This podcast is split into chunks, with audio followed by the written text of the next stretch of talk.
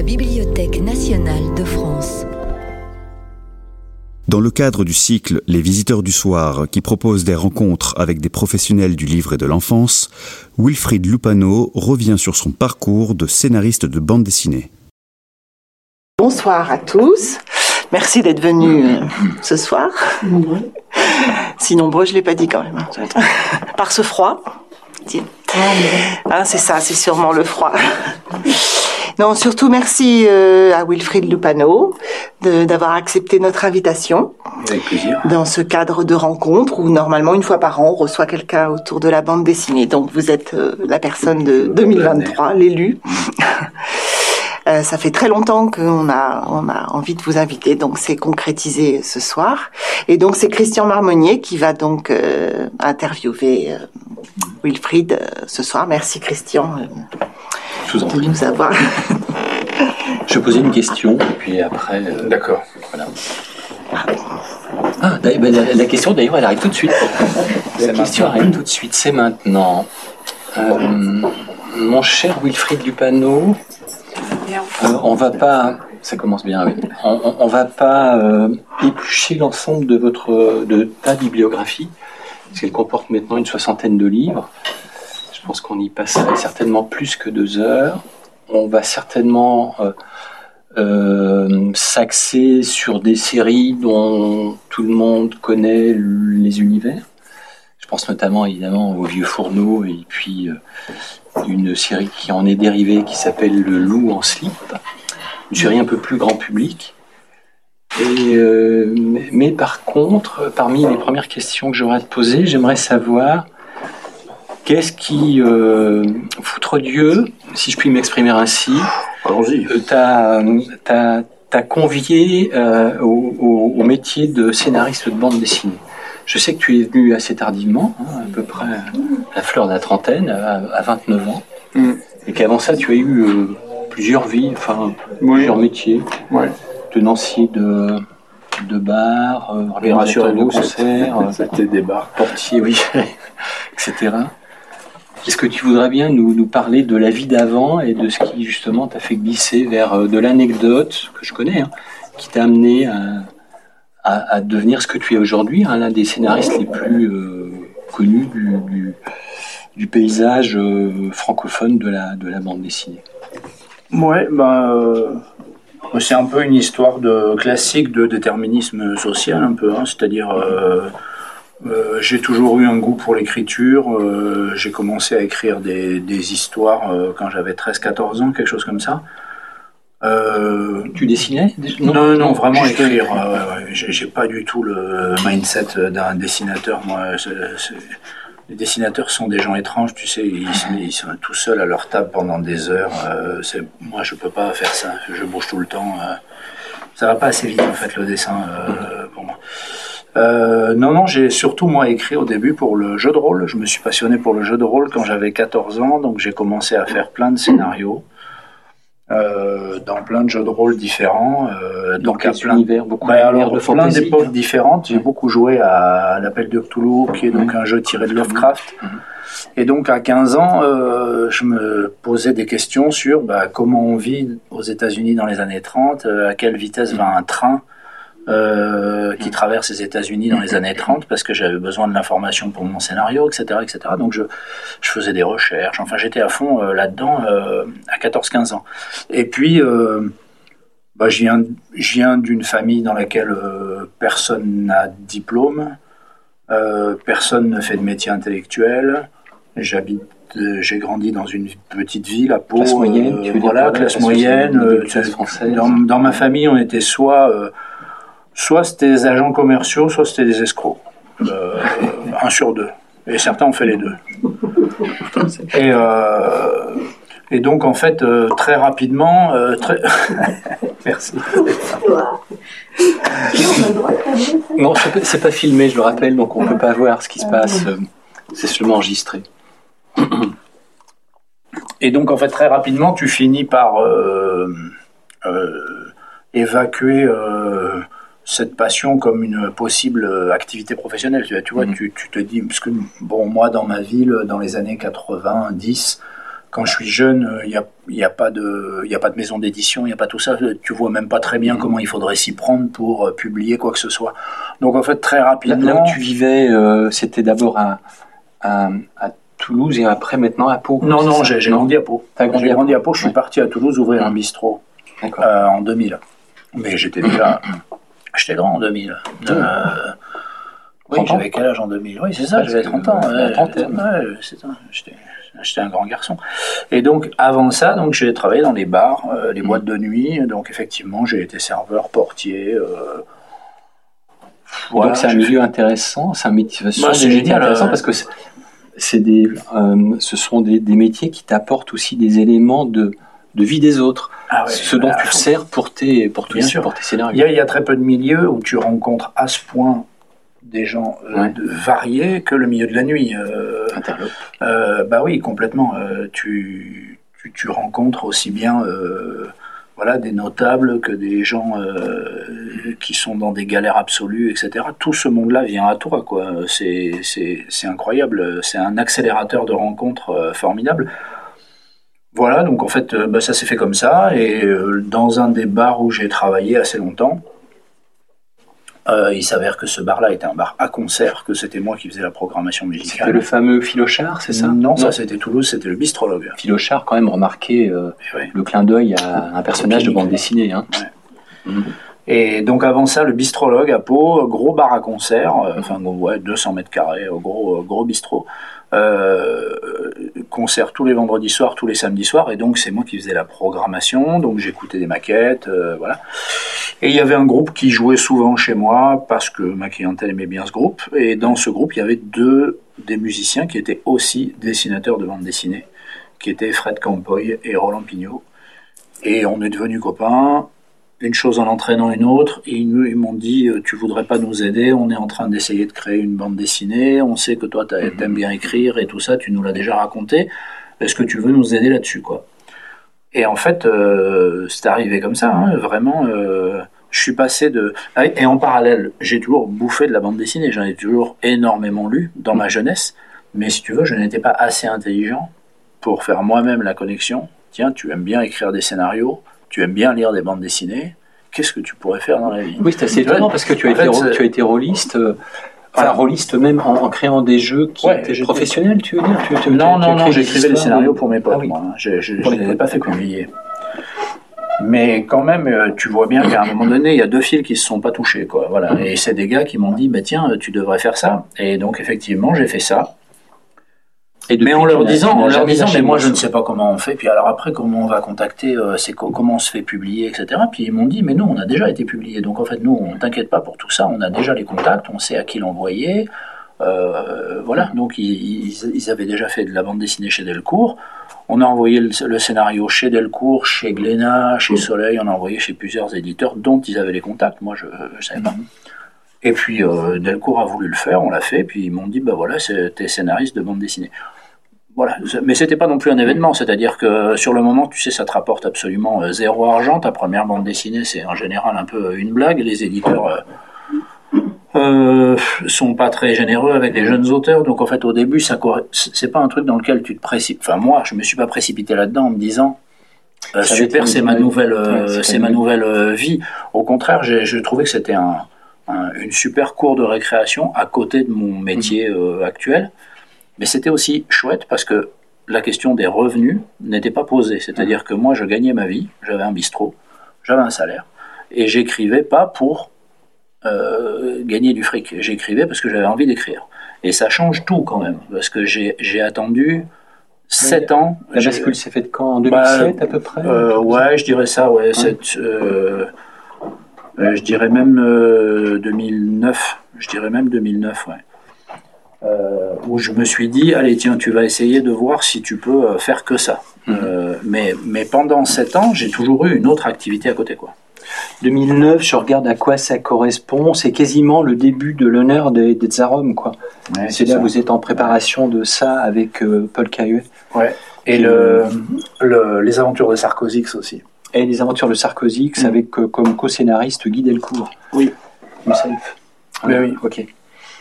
Et donc jusque-là, tu, tu, tu, fais encore divers autres boulots euh, et tu tu t'amuses avec la avec le, le bah oui oui bah, en fait euh, moi j'aurais pu basculer beaucoup plus tôt. En vrai mm. mais ce qui s'est passé c'est que j'écrivais mes scénarios la journée. Le soir j'avais travaillé au bar. À un moment donné, j'avais écrit je sais pas combien de scénarios, 5, 6, je les avais envoyés chez les éditeurs et les éditeurs me disaient Ouais, ouais, c'est vachement bien, euh, c'est super, reviens nous voir quand tu auras un dessinateur. Et euh, moi, je leur disais, mais enfin, c'est débile, euh, j'en connais pas, moi, de dessinateurs, j'en connaissais deux dans ma ville, ils étaient dans mon bistrot, euh, j'aurais mis la main dessus, mais les autres, ils sont où? Ah, ils m'ont dit, ils me l'ont dit poliment, mais ils m'ont dit, bah écoute, démerde-toi, euh, on te conseille d'aller dans les festivals, parce que c'est, on parle de l'époque avant Internet. Hein, c'est, enfin, c'est le tout début des années 2000. Il y avait Internet, mais par exemple, il y, avait, Internet, encore les blogs, encore filaire, voilà, encore une connexion filaire, donc c'était. Et donc ils me disent, euh, ce, qui, ce qui serait bien, c'est que tu ailles dans les festivals, parce que dans les festivals, c'est le meilleur endroit. C'est un peu comme le point d'eau dans la, en Afrique, si tu veux. Tu sais, c'est là, ils sont là, quoi. Si tu, si tu veux en attraper, ils sont là. beaucoup. Voilà. Et mais, mais moi, je tenais un bistrot. Si tu veux le week-end, tu vas pas dans les festivals. Le week-end, tu bosses, parce que c'est là que tu fais ton chiffre d'affaires. Donc en fait, je leur ai dit, mais c'est débile votre truc, je vais jamais aller dans les festivals de BD en fait, j'ai un bar en fait. Donc euh, au bout d'un moment, j'ai même failli arrêter parce que je me suis dit, c'est stupide, j'envoie des scénarios, on me dit ils sont chouettes, mais ça ne deviendra jamais rien, tu vois? Et euh, voilà, donc j'ai galéré pour trouver mes premiers partenaires, à part les deux premiers là qui, qui étaient venus dans mon bistrot. J'en ai eu un autre par le bistrot, donc c'est le fameux dessinateur de euh, de du droit chemin et, de, et de euh, l'ivresse des chanteurs que j'ai fait avant lui, avec euh, avant lui où lui c'est pareil il est arrivé dans mon bistrot parce que sa mère était cliente de mon bistrot. C'était un jeune ouais Morgan Tanko. Et sa mère est venue me voir en me disant hey, tu fais de la BD toi j'ai entendu ça. Je vais t'amener mon fils tout ça tout ça. J'ai dit vas-y amène. Et puis effectivement il était il était doué. Voilà. Donc à, part ces cas là c'est vrai qu'au début mm. j'ai eu vraiment du mal à trouver euh, des partenaires. Des partenaires. et vraiment, il y avait ce truc où je me sentais très, très, très isolé. Euh, bon, aujourd'hui, c'est plus le cas. Excuse-moi, je, je t'interromps. Aujourd'hui, aujourd'hui c'est plus le cas. C'est même l'inverse, d'après ce que je Non, mais tu vois, par exemple, j'ai commencé exactement. Tu vois, j'ai commencé exactement à la même période. Euh, on est tous les deux. Mm. on a commencé en même temps avec Hubert, ouais. scénariste Hubert. Et Hubert, il, y a, il y a quelques années, vraiment quelques années avant de mourir, et me raconte que lui, quand il a commencé, il marche dans la rue à Paris, qu'il Paris, il marche dans la rue à Paris, il revoit un copain qu'il n'a pas vu depuis des années, qui lui dit Qu'est-ce que tu fous, toi, dans la vie maintenant? Il dit ben, Moi, je suis dessinateur de BD, viens si tu veux, je suis dans un atelier qui est là. Si tu veux, je te montre. Il monte à l'atelier, il a signé des projets avec tous les mecs de l'atelier il y avait tous les euh, Tancrel et compagnie, tous les premiers auteurs avec à qui a travaillé Hubert, ils étaient tous dans le même atelier au même moment. Il a signé un projet avec chacun d'entre eux. Moi, quand il a raconté cette histoire, ma mâchoire est tombée. moi, j'ai mis dix ans à arriver au même résultat, si tu veux. Tu vois Bien sûr. C'est Bien sûr, mais en même temps, le stock de scénarios que tu as envoyé depuis cette époque et que tu continues d'élaborer, d'autres scénarios d'ailleurs, d'autres projets d'histoire, euh, j'imagine que ce stock-là te sert encore, parce que je sais qu'il y a des histoires. Non, ça y est, il est passé. Mais, ah, il est passé euh, mais ouais, ouais. non, il n'y avait pas tant que ça. Comme Blanc Autour, là, qui est sorti euh, il y a quoi, il y a deux ans maintenant Ouais, j'ai mis quelques années à le. Tu as mis quand même quelques années, non pas à cause du sujet, hein, mais parce que tu avais plusieurs séries en route à cette époque-là. Qui, Et à cause de l'angle. sur, ah tu butais sur, sur Blanc Autour, je voulais. Il y avait quelque chose qui me gênait. Euh, à raconter l'histoire telle que moi je l'avais découverte. Mhm. Et j'avais du mal à, j'avais du mal à, à savoir ce que c'était. Et j'ai trouvé, euh, en me documentant, enfin un peu par hasard aussi, mhm. euh, je suis donc c'est l'histoire pour ceux qui connaissent pas ce livre, c'est l'histoire d'une de la première école aux États-Unis qui a accueilli des jeunes filles noires euh, en 1831 donc 30 euh, ans avant l'abolition de l'esclavage, euh, voilà. Dans le Connecticut. Dans le Connecticut, voilà, dans une petite ville qui s'appelle Canterbury. Et c'était une institutrice qui avant avait une école pour jeunes filles, et elle a accueilli une jeune fille noire. Et tout le monde, toute la communauté, toute la petite ville de Canterbury s'est mis vent debout contre cette, euh, ce, truc invraisemblable. Donc ils l'ont sommé de virer cette jeune fille noire, sinon ils enlèveraient leur jeune fille blanche et elle n'aurait plus de travail, puisque c'est un, pensionnat, une école privée, etc.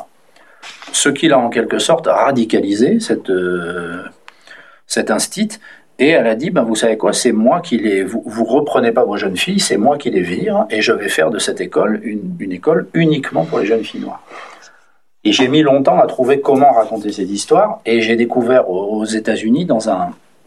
Euh, euh, j'ai découvert euh, dans, dans un bouquin la notion américaine de white saving, c'est-à-dire le, le, le, fait de raconter systématiquement des histoires, des avancées, des luttes des minorités par le biais d'un personnage blanc qui a lutté pour, qui a été dans le bon sens. Mmh et qui est quelque chose euh, qui aujourd'hui euh, tend énormément les communautés euh, en question, les minorités, enfin minorités ou pas minorités, mais en tout cas les, les, communautés qui, qui, se, qui sont représentées par ce type de récit. Donc un très bon exemple de ça, c'est par exemple Danse avec les loups. Mm-hmm. Où on n'est pas fichu de faire un film sur les Sioux, euh, on fait un film sur Kevin Costner qui découvre les Sioux. Bon, c'est ça le, white saving, et ça permet au public américain de se sentir un peu moins moche, de se dire euh, comme quoi il y en a des biens, euh, on a quand même été chouette aussi, euh, ce, genre de truc. Voilà. Il y a un, autre exemple de ça, c'est Amistad, le film de Spielberg, qui est difficilement regardable aujourd'hui justement de ce point de vue-là euh, et qui est vraiment euh, euh, c'est censé parler que d'abolition et d'émancipation d'un groupe d'esclaves, pas esclaves, on ne sait pas trop, euh, euh, noirs, mais de fait, le, film, c'est un truc entre blancs, véritablement, avec... Euh. Et donc, c'est quand j'ai découvert cette notion que j'ai pigé que je pouvais pas, que c'était ça qui me gênait dans mon histoire et que je voulais pas raconter l'histoire de cette institutrice, alors même que c'est ça qu'on trouve quand on cherche euh, des infos sur cette, euh, sur cette histoire.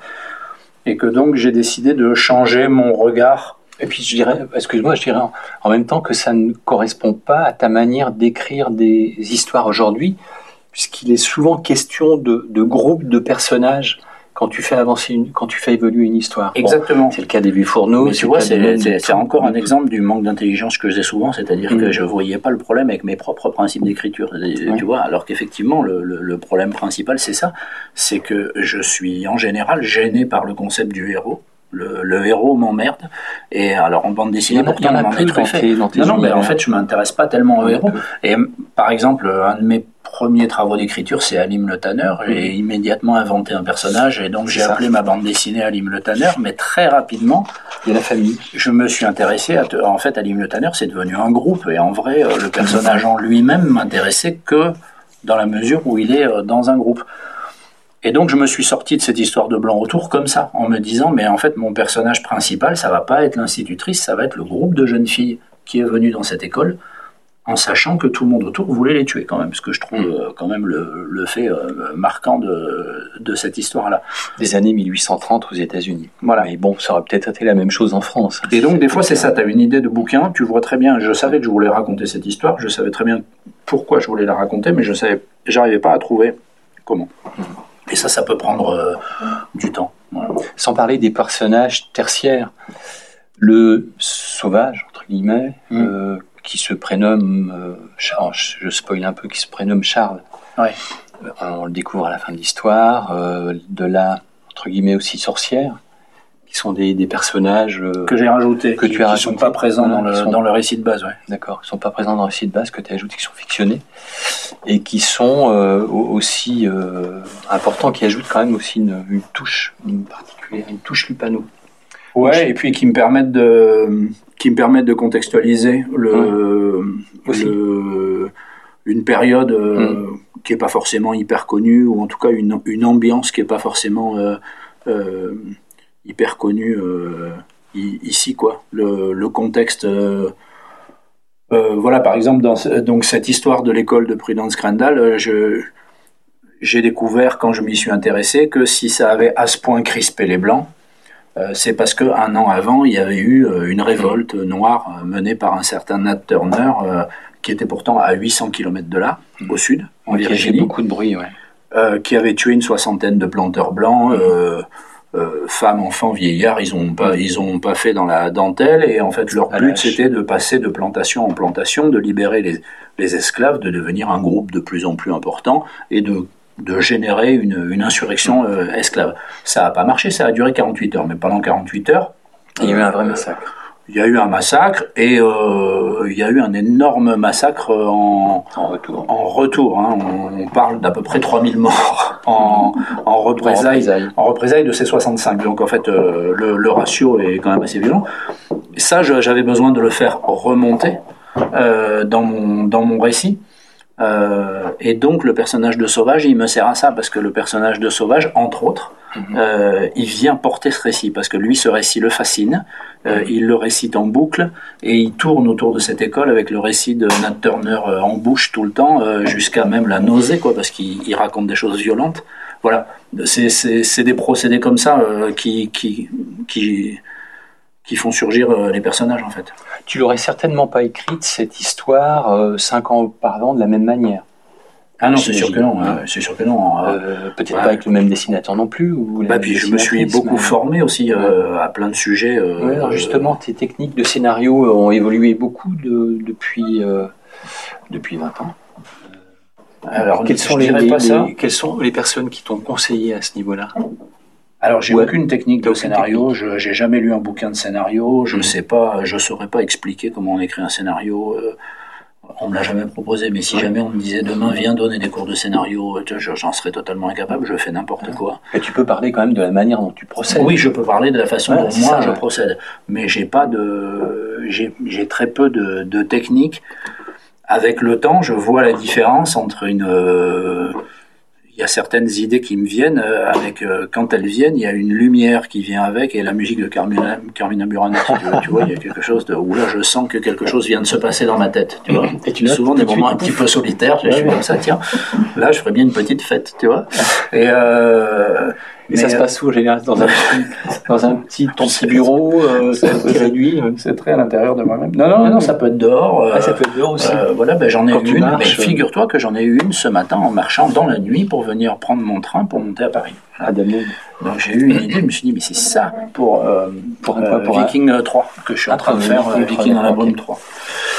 Alors, ces, ces, surgissements, euh, tu les notes Tu as des carnets tu, tu les enregistres Non, non, non, bah non, parce que j'ai pas besoin. Parce qu'en général, euh, quand ah, ça surgit. Une mémoire. J'ai une bonne mémoire. Et puis surtout, mm. je me contente pas de faire surgir. C'est-à-dire qu'une fois que ça surgit, il faut questionner. Parce que souvent, tu crois que c'est une bonne idée, mais c'est faux. Ça n'en est pas une. Donc en fait, tu tournes autour de ce truc-là, tu dis, hum, hum, ça a l'air bien, mais si ça se trouve, c'est pourri. Tu vois? Donc en fait, ça se travaille après. tu vois, un peu comme la matière molle. Tu... Des exemples de choses qui ont été faites euh, et après coup, tu te dis, bah non, c'est une mauvaise idée. Ça. Euh... Voilà, il va pas m'en venir, mais il va pas m'en venir, mais c'est très souvent. Mm. En fait, euh, une idée, euh, je, je, la laisse souvent reposer entre guillemets plusieurs jours en y réfléchissant régulièrement. Et je commence à travailler autour, je laisse un peu reposer, euh, parce que parfois tu crois aussi que c'est original, mais ça l'est pas, euh, parce que ça existe sous une autre forme. Tu vois, tu peux mettre, euh, tu peux mettre du temps, tu peux t'aveugler toi-même en te disant mais que ce que tu es en train de raconter, c'est ni plus ni moins que une autre œuvre très connue, voire une, un autre quelque chose que toi-même t'as déjà raconté sous une autre forme. Ça, je sais que, que j'ai étudier certains de tes entretiens. Je sais que tu as peur de cette euh, récurrence personnelle. Tu as peur, de très pas, pas peur, mais toujours quand même quand on écrit. Bah voilà, mais en fait, j'essaie de faire en sorte de pas euh, me mettre dans la situation où je déroulerai du câble, quoi. Voilà. Donc, euh, j'essaie de faire en sorte que mon bouquin suivant, il soit euh, bon et qui soit pertinent pour lui-même, mais qui soit pertinent aussi pour le lecteur qui euh, qui aime bien mes bouquins et qui se dise pas tiens j'ai déjà lu ce bouquin. Euh, et tu arrives de vérifier dans ton dans ta dans ta biblio de dire de reprendre un tome des vieux fourneaux ah ben j'ai dû l'écrire quelque part ça me revient? Non pas non non, non, non, ça ça m'arrive pas. pas non je, je, je, sais à peu près mmh. euh, mais effectivement donc je passe de plus en plus de temps à à évacuer les, les mauvaises idées, euh, enfin, c'est-à-dire ce, ce, que je serais bien inspiré de ne pas écrire, euh, même si ça semble facile de le faire. Mhm.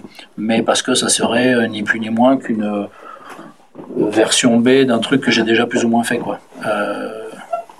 Voilà. J'aimerais bien qu'on revienne sur, cette, sur ces techniques pour qu'on se mette bien dans, dans, ta, dans ta tête pendant un petit moment.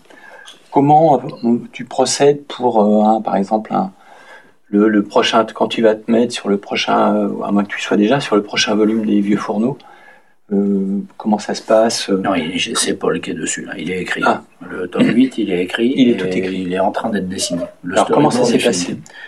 Il y a un synopsis préalable maintenant que la machine est engrangée?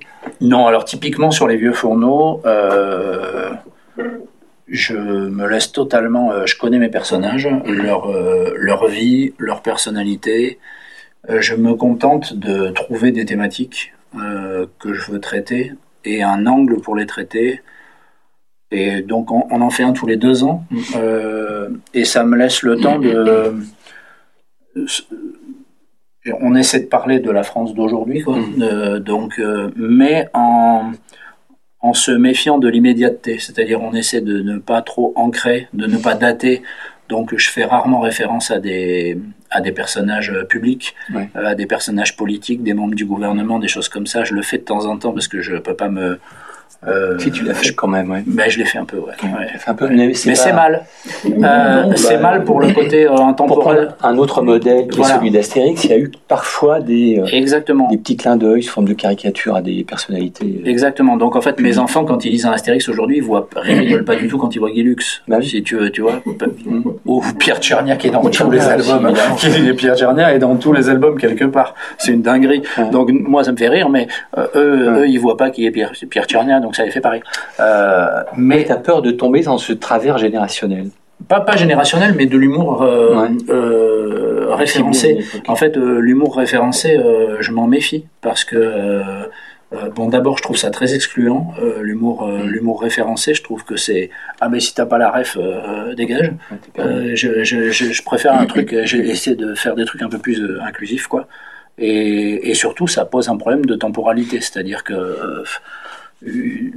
tu vois typiquement euh, dans le dernier film euh, qui a été fait sur Astérix là, de Guillaume Canet. Euh, bon, tu vois des youtubeurs, tu vois des. Mais dans 10 ans, dans 15 ans, enfin, un gamin qui va regarder ce film, qu'est-ce qu'il va comprendre de tout ça Est-ce que c'est sans... Qu'est-ce qui va le faire rire là-dedans C'est pas des gens qu'on va revoir. Donc en fait, je me méfie de ça, tu vois, parce que ça, ça, ça, ça fout une date de péremption très rapidement à ton travail quand tu c'est séduisant, enfin, puis c'est facile à faire, faut pas se mentir non plus, c'est facile à faire.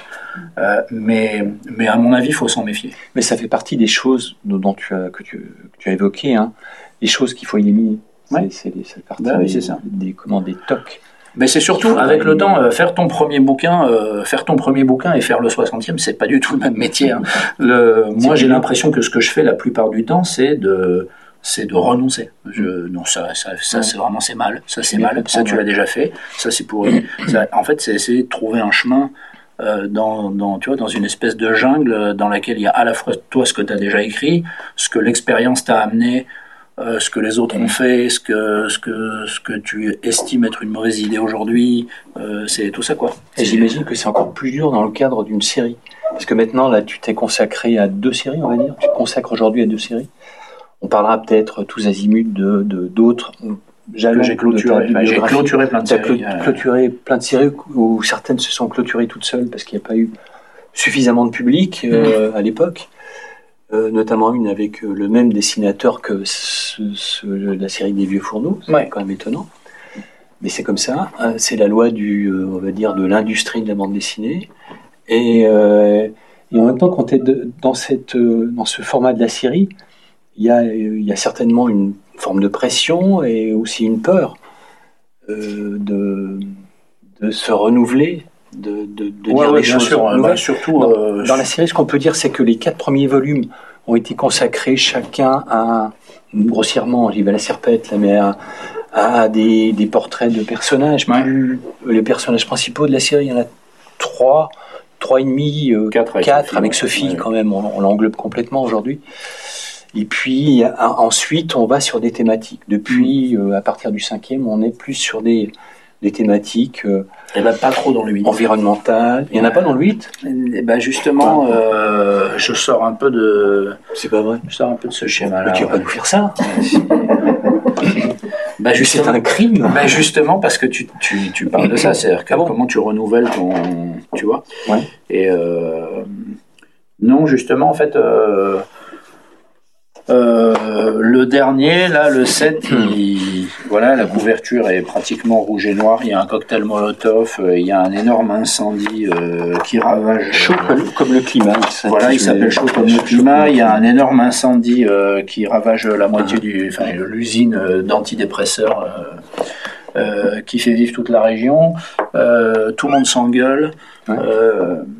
Et bien, donc, en fait, j'ai euh, j'ai éprouvé euh, Il y avait un le côté besoin. comédie à la Agnès Jaoui. Là. Je... Enfin, c'était vraiment. Ouais, euh, ouais, non, mais, euh, mais moi j'adore ce tome. Hein. Mais derrière, j'ai éprouvé le besoin de, de faire retomber un peu la température. D'accord. Et donc, euh, il est beaucoup plus intimiste. Il parle de, de- des personnages. en- voilà, sur un, justement un réglage qui était assez absent jusqu'à présent. Tu vas nous faire un film français là? Je crois pas. Ok, très bien.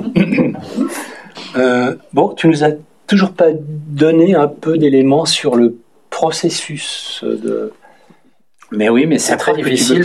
Mais non, mais c'est très difficile parce que c'est à chaque fois. Ouais, euh, euh, au moins les étapes, les étapes principales qui t'amènent à, à l'aboutissement, c'est-à-dire à l'album publié. Ben alors les étapes prin- principales, c'est que dans un premier temps, un scénario, j'écris quasiment pas une ligne pendant des semaines. C'est vraiment uniquement dans ma tête. D'accord. Euh, pendant très très très longtemps. Il faut vraiment que ça soit vraiment que ça ait passé un nombre d'étapes de validation important dans ma tête en me disant ok ce truc là a un intérêt. Euh, je vois à peu près comment ce qui serait intéressant euh, sous cet angle. Il pourrait y avoir tel et tel personnage. Ça pourrait rebondir avec un truc un peu comme ça. Essayons. Et là, euh, je m'y colle. Donc je, me mets devant l'ordi et, là, je tape dedans. voilà, j'essaie de développer et, je déroule. Et, très rapidement, c'est par les dialogues. J'écris beaucoup par les dialogues. S'il n'y a pas très rapidement des sept dialogués qui me viennent, euh, c'est pas bon signe. Tu vois, c'est que c'est que c'est pas prêt encore et que Mhm. c'est c'est c'est c'est pourri. Euh, voilà, et puis petit à petit. euh, Et là, à ce moment-là, tu as toutes les. Enfin, si jamais le, le, le, le pitch et l'histoire euh, sont bons, hop, tu as tout le déroulé qui, qui s'installe dans, ce- dans Ouais. cette première phase où tout, ouais, je fais pas de plan, tout sort. Je fais je Ah, fais pas de fais plan, je fais pas de plan, je fais pas de schéma, Mhm. je fais pas de fiche. Euh, J'écris tout en déroulé euh, comme ça vient. Et ensuite, il y a une phase où justement là, je fais des copier-coller. Ça, ça serait mieux là, ça, ça serait mieux là, ça, ça me donne une envie, je vais changer ça. Finalement, cette scène que je pensais être au début, je la dégage, j'ai une nouvelle idée pour le début, je vais commencer plutôt comme ça.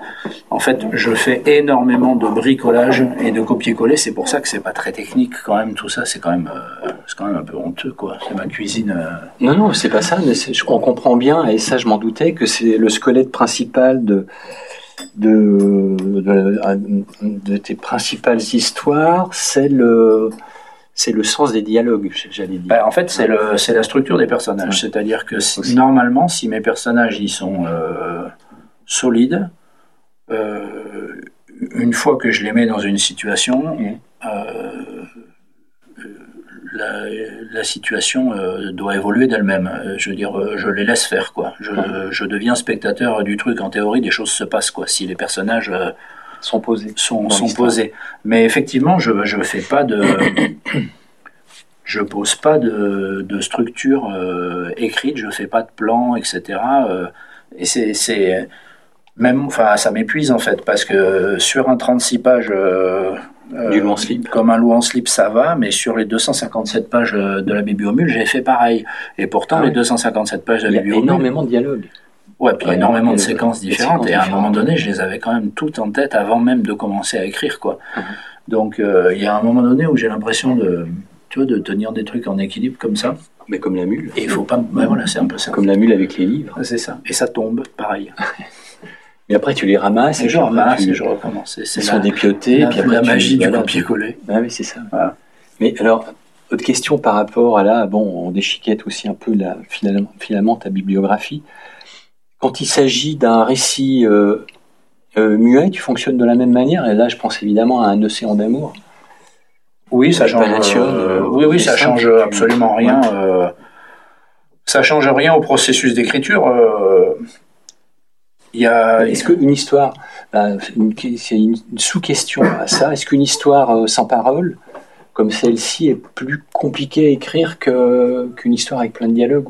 Chez toi, tu as quand même je ne sais pas si c'est plus compliqué. C'est par contre c'est complètement différent. C'est-à-dire, euh, euh, en gros, euh, si tu prends une histoire lambda, donc ça c'est vrai pour tout, tout le tout cadre narratif, théâtre, cinéma, etc.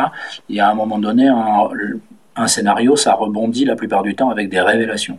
Il y a souvent quelqu'un qui vient nous apprendre que ou dire quelque chose. En tout cas, qui verbalise quelque chose quand tu fais du muet, tu sais dès le début, quand tu te lances à faire du muet, que tes rebondissements, ça va pouvoir être que des trucs visuels. Hmm. Euh, Walou euh, révélation, hein. c'est vraiment. Euh, hmm. Donc en fait, tu te débrouilles comme tu veux, mais pour que ça rebondisse, il va falloir que ça rebondisse visuel. Donc ça, ça change ton, ton, approche du scénario, évidemment. Et donc ça, c'est en dehors de ça, travail avec le, le le co-auteur Non, non, non, c'est à l'écriture. C'est à l'écriture. Il faut que euh, euh, qu'à un moment donné, euh, j'en sais rien, dans un océan d'amour, il voit passer ce super tanker, il est perdu en mer, il lui reste une fusée de détresse. Il va, tirer sa fusée de détresse sans se rendre compte qu'au même moment, le supertanker est en train de dégazer en mer, c'est-à-dire de vider ses cuves de tout le pétrole. Donc la fusée va tomber dedans, déclencher un incendie énorme, faire péter le pétrole. Voilà. En fait, tu vas, tu, à chaque fois que quelque chose va se passer, il va falloir que ça se passe comme ça. C'est du visuel. Tu n'as pas besoin des mots. Ça, c'est à l'écriture. Euh, le, dessinateur, euh, lui, il a un autre. Euh, il a un autre pain sur la planche, c'est de s'assurer qu'on comprend tout ça, tous ces enchaînements, euh, sans les mots. Et ça, c'est énorme. Hein. On a beaucoup bossé euh, sur le storyboard, en fait. Ça, c'est l'étape du storyboard. Donc, le storyboard. Euh, tu parles d'un océan d'amour. Sur un océan d'amour. Mais, mais c'est vrai sur les autres. Mais c'est là que c'est le plus compliqué parce que ton storyboard, enfin, nous, le storyboard, on l'a fait lire à des gens à différentes étapes on l'a fait lire à des gens qui n'avaient pas lu le scénario, mhm. pour euh, leur demander ce qu'ils comprenaient en fait. Qu'est-ce que tu comprends dans telle scène? Comment tu vois? Et puis, bah, de temps en temps, on avait des retours euh, qui n'étaient pas euh, satisfaisants. Quoi. Les gens, ils comprenaient pas véritablement tous les enjeux d'une scène ou, ou, les intentions. Et donc, on disait, ok, donc là, point faible, on y retourne. Et c'est comme ça qu'on est passé de 185 pages. La première version a fait 185 pages. À la fin, il y en a 225. Donc on a rajouté 40 pages sans changer le scénario. Hein. Hmm. Juste en redéveloppant certaines, des, points, certaines scènes qui n'étaient euh, pas claires à la première. Euh, euh, hmm. à, la, première version quoi. 40 pages c'est quasiment un album d'Astérix c'est beaucoup quoi hmm. Mais non, à l'écriture, sinon, ça change. Franchement, ça change pas grand-chose. Il faut quand même construire tes personnages, tes scènes, tes rebondissements. Euh, voilà. Mais euh, c'est comme un scénario d'un film de Chaplin. Hein. Il y a, tu, tu, tu, peux le consulter. Ils sont d'ailleurs, ils sont probablement ici. Euh, scénario des films de Chaplin ou de Buster Keaton, ça doit se trouver, ça. voilà. Bah, c'est muet, mais c'est écrit de la même façon. Hein. Bon, j'y reviendrai sans doute là. On est sur un océan d'amour. Euh, j'ai envie d'aller sur un océan d'amour parce que c'est une histoire que j'aime beaucoup. Et j'ai l'impression que tu es, tu, tu tiens à tous tes livres finalement. Ah oui, complètement. Tu, tu, tu n'en, dans, dans ta famille, tu n'en renies aucun. Non, non. Non, non, il y en a certains qui sont plutôt des débuts et je vois, le, je vois la colle, si tu veux, je vois les fils et la colle, mais, euh, mhm. mais je, Tu penses au, tout premier, la première série avec Virginie Augustin, Emile Tanner euh, Non, celle d'avant même, il y a ah, celle Joe avant, et puis il y a euh, L'ivresse des fantômes, ce, ce genre de. C'est vraiment mes, mes débuts, quoi, mais, mhm. mais par contre, euh, je les renie pas du tout, c'est des séries que j'aime bien. À partir de quel moment dans ta carrière ouais. Euh, tu sens qu'il y a quelque chose qui change dans ta manière de, de faire et que tu aussi touches un, un, autre public Je, sais que tu as souvent dit que c'était vers les années 2010-2012. Ouais, bah, c'est euh, c'est le singe de Hartlepool. Ouais. C'est euh, le bouquin euh, c'est le bouquin qui a changé le plus de trucs pour moi parce que parce que c'est c'est le bouquin que tous les éditeurs m'ont refusé quand je l'ai envoyé en scénario. Ah oui, c'est vrai. Ouais, refusé. six refus, je crois, un truc comme ça. Ou donc j'ai vraiment failli arrêter parce que je me suis dit, en fait, je pense que je suis fou. C'est-à-dire que moi, j'ai l'impression de voir que, cette histoire a un intérêt incroyable. Et en fait, personne n'en a voulu. Donc, en fait, je me suis dit, bon, je pense que tu perds ton temps. Et, euh, et j'ai eu la chance, à ce moment-là, de rencontrer euh, Jérémy Moreau, mhm. Euh, qui est un immense dessinateur. Et il m'a demandé un scénario, et je lui ai dit, bah, j'ai celui-là, et par contre, je lui ai dit, je, je dois. Alors, il m'a dit, j'ai adoré. Il l'a lu d'abord. Et une fois qu'il l'avait lu, je lui ai dit, je dois te prévenir que ce scénario a été refusé par à peu près toutes les grosses maisons. Et que donc, euh, si on le fait, euh, ça sera dans, probablement dans une plus petite maison. Parce que. Et puis, euh, lui, il venait de l'animation, il, il, s'en foutait un peu. Donc, en fait, il m'a dit, non, non, mais t'inquiète, moi, ça me dérange pas, on va bien voir. Et il a réalisé quelques pages d'essais et quand j'ai vu les six pages d'essai, je me suis dit, franchement, l'éditeur qui ne publie pas ça, mhm. c'est un débile. Et c'était déjà les premières pages. Oui, c'est vraiment les, En fait, il a fait, il a fait, il m'a envoyé les premières pages et les premières pages, c'était vraiment les, il a fait les, les, quatre premières ou les cinq premières. J'avais jamais vu ça. Euh, dans et, un style donc très, très, très, anglais, je sais ouais, ouais, les dessins. Ronald Searle, les la, la Searle, Sedman. Et, et donc j'ai renvoyé ça chez Delcourt, avec, à l'époque avec qui j'avais fait pas mal de bouquins, en leur disant est-ce que vous êtes vraiment sûr que vous voulez pas publier ce livre? Parce que entre guillemets, faites-le au moins pour le dessin, parce que si vous n'avez pas aimé l'histoire, je ne sais pas, mais franchement, ce dessinateur est énorme. Alors, on peut raconter peut-être l'histoire un petit peu rapidement. Alors, l'histoire, c'est... Euh... Qu'est-ce qui, qu'est-ce que, qu'est-ce qui euh, rebutait justement les éditeurs à qui tu proposais ça? Alors, le, fond de l'histoire? Ouais, je... Non, en fait, euh, c'est... c'est je, je, vais revenir à ta question. Mhm. Qu'est-ce qui, a, qu'est-ce qui a changé pas mal de trucs pour moi? Euh, Ce bouquin est basé sur une légende anglaise euh, donc du singe de Hartlepool, qui est très connu en Angleterre, mais pas du tout chez nous, euh, qui dit que dans le village de Hartlepool, au nord de l'Angleterre, un bateau de l'époque napoléonienne, un bateau français a fait naufrage à cause d'une tempête, que la mer a ramené évidemment tous les débris du bateau et un seul survivant qui était un singe que nous représentons ici et qui portait l'uniforme français parce qu'il était mascotte à bord du bateau.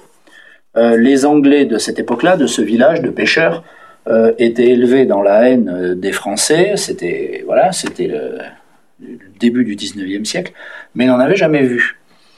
Et ce singe habillé comme ça correspondait à l'idée qui se faisait d'un Français, c'est-à-dire il, était moche, il puait, et, il était poilu, et on comprenait rien à ce qu'il disait. Donc ils l'ont capturé, il avait des, des, pieds qui ressemblaient à des mains. Ouais, en plus.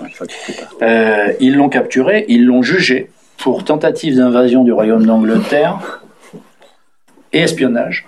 Il y avait deux chefs d'inculpation et ils l'ont pendu. Je vous spoile pas l'album hein, parce que c'est pas le cœur de mon. Mais enfin bon, ils ont pendu ce singe. Donc euh, moi je me suis pointé avec cette histoire qui me paraissait donc extrêmement réjouissante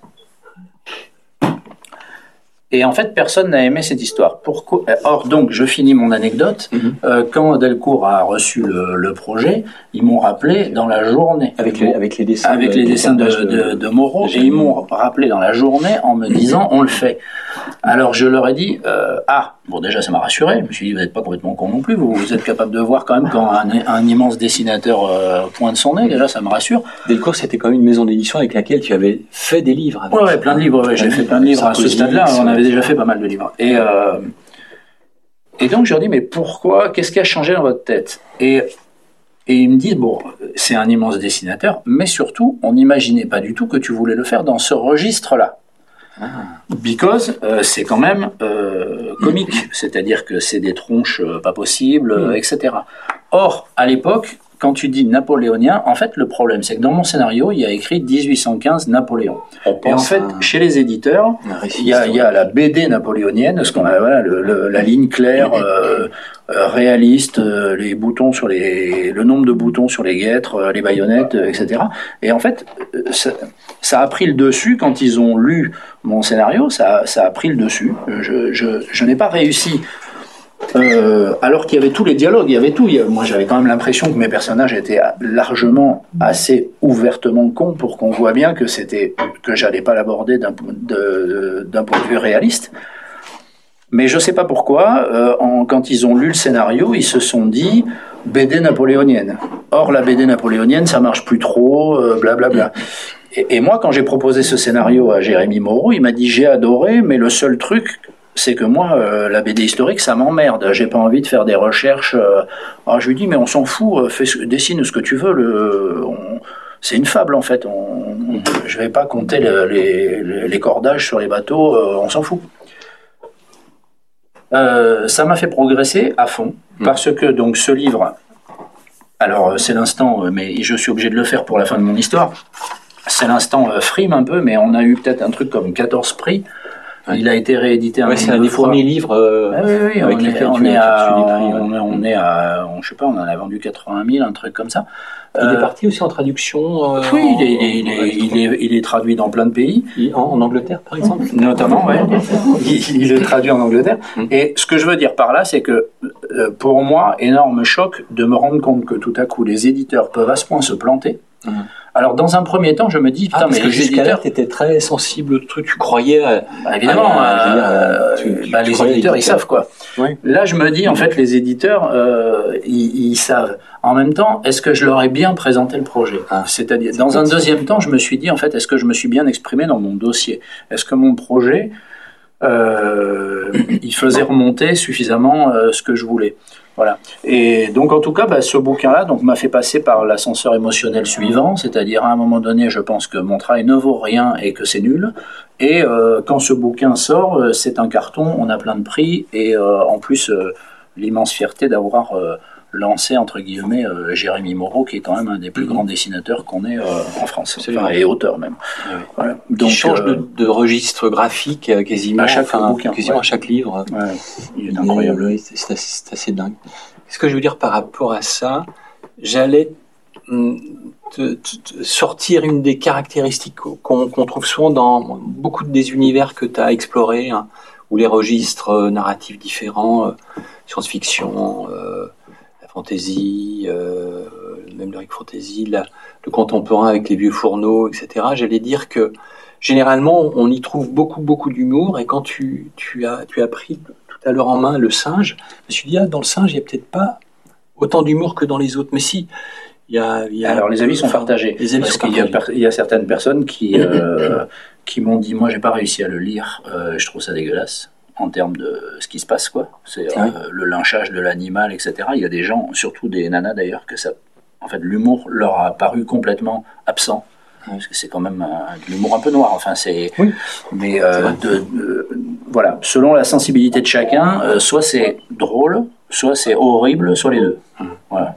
Alors si ce livre a changé aussi ta, vie, peut-être qu'à partir de là, tu as voulu te consacrer à, à, moins de séries que tu ne le faisais euh, jusque-là. Euh, certaines se sont clôturées d'elles-mêmes. Et tu en as conservé, comme je le disais, que deux. On, reviendra sur l'une d'entre elles qu'on n'a pas encore vraiment évoquée, qui est Le Loup en slip qui est la série dérivée de, des Vieux Fourneaux.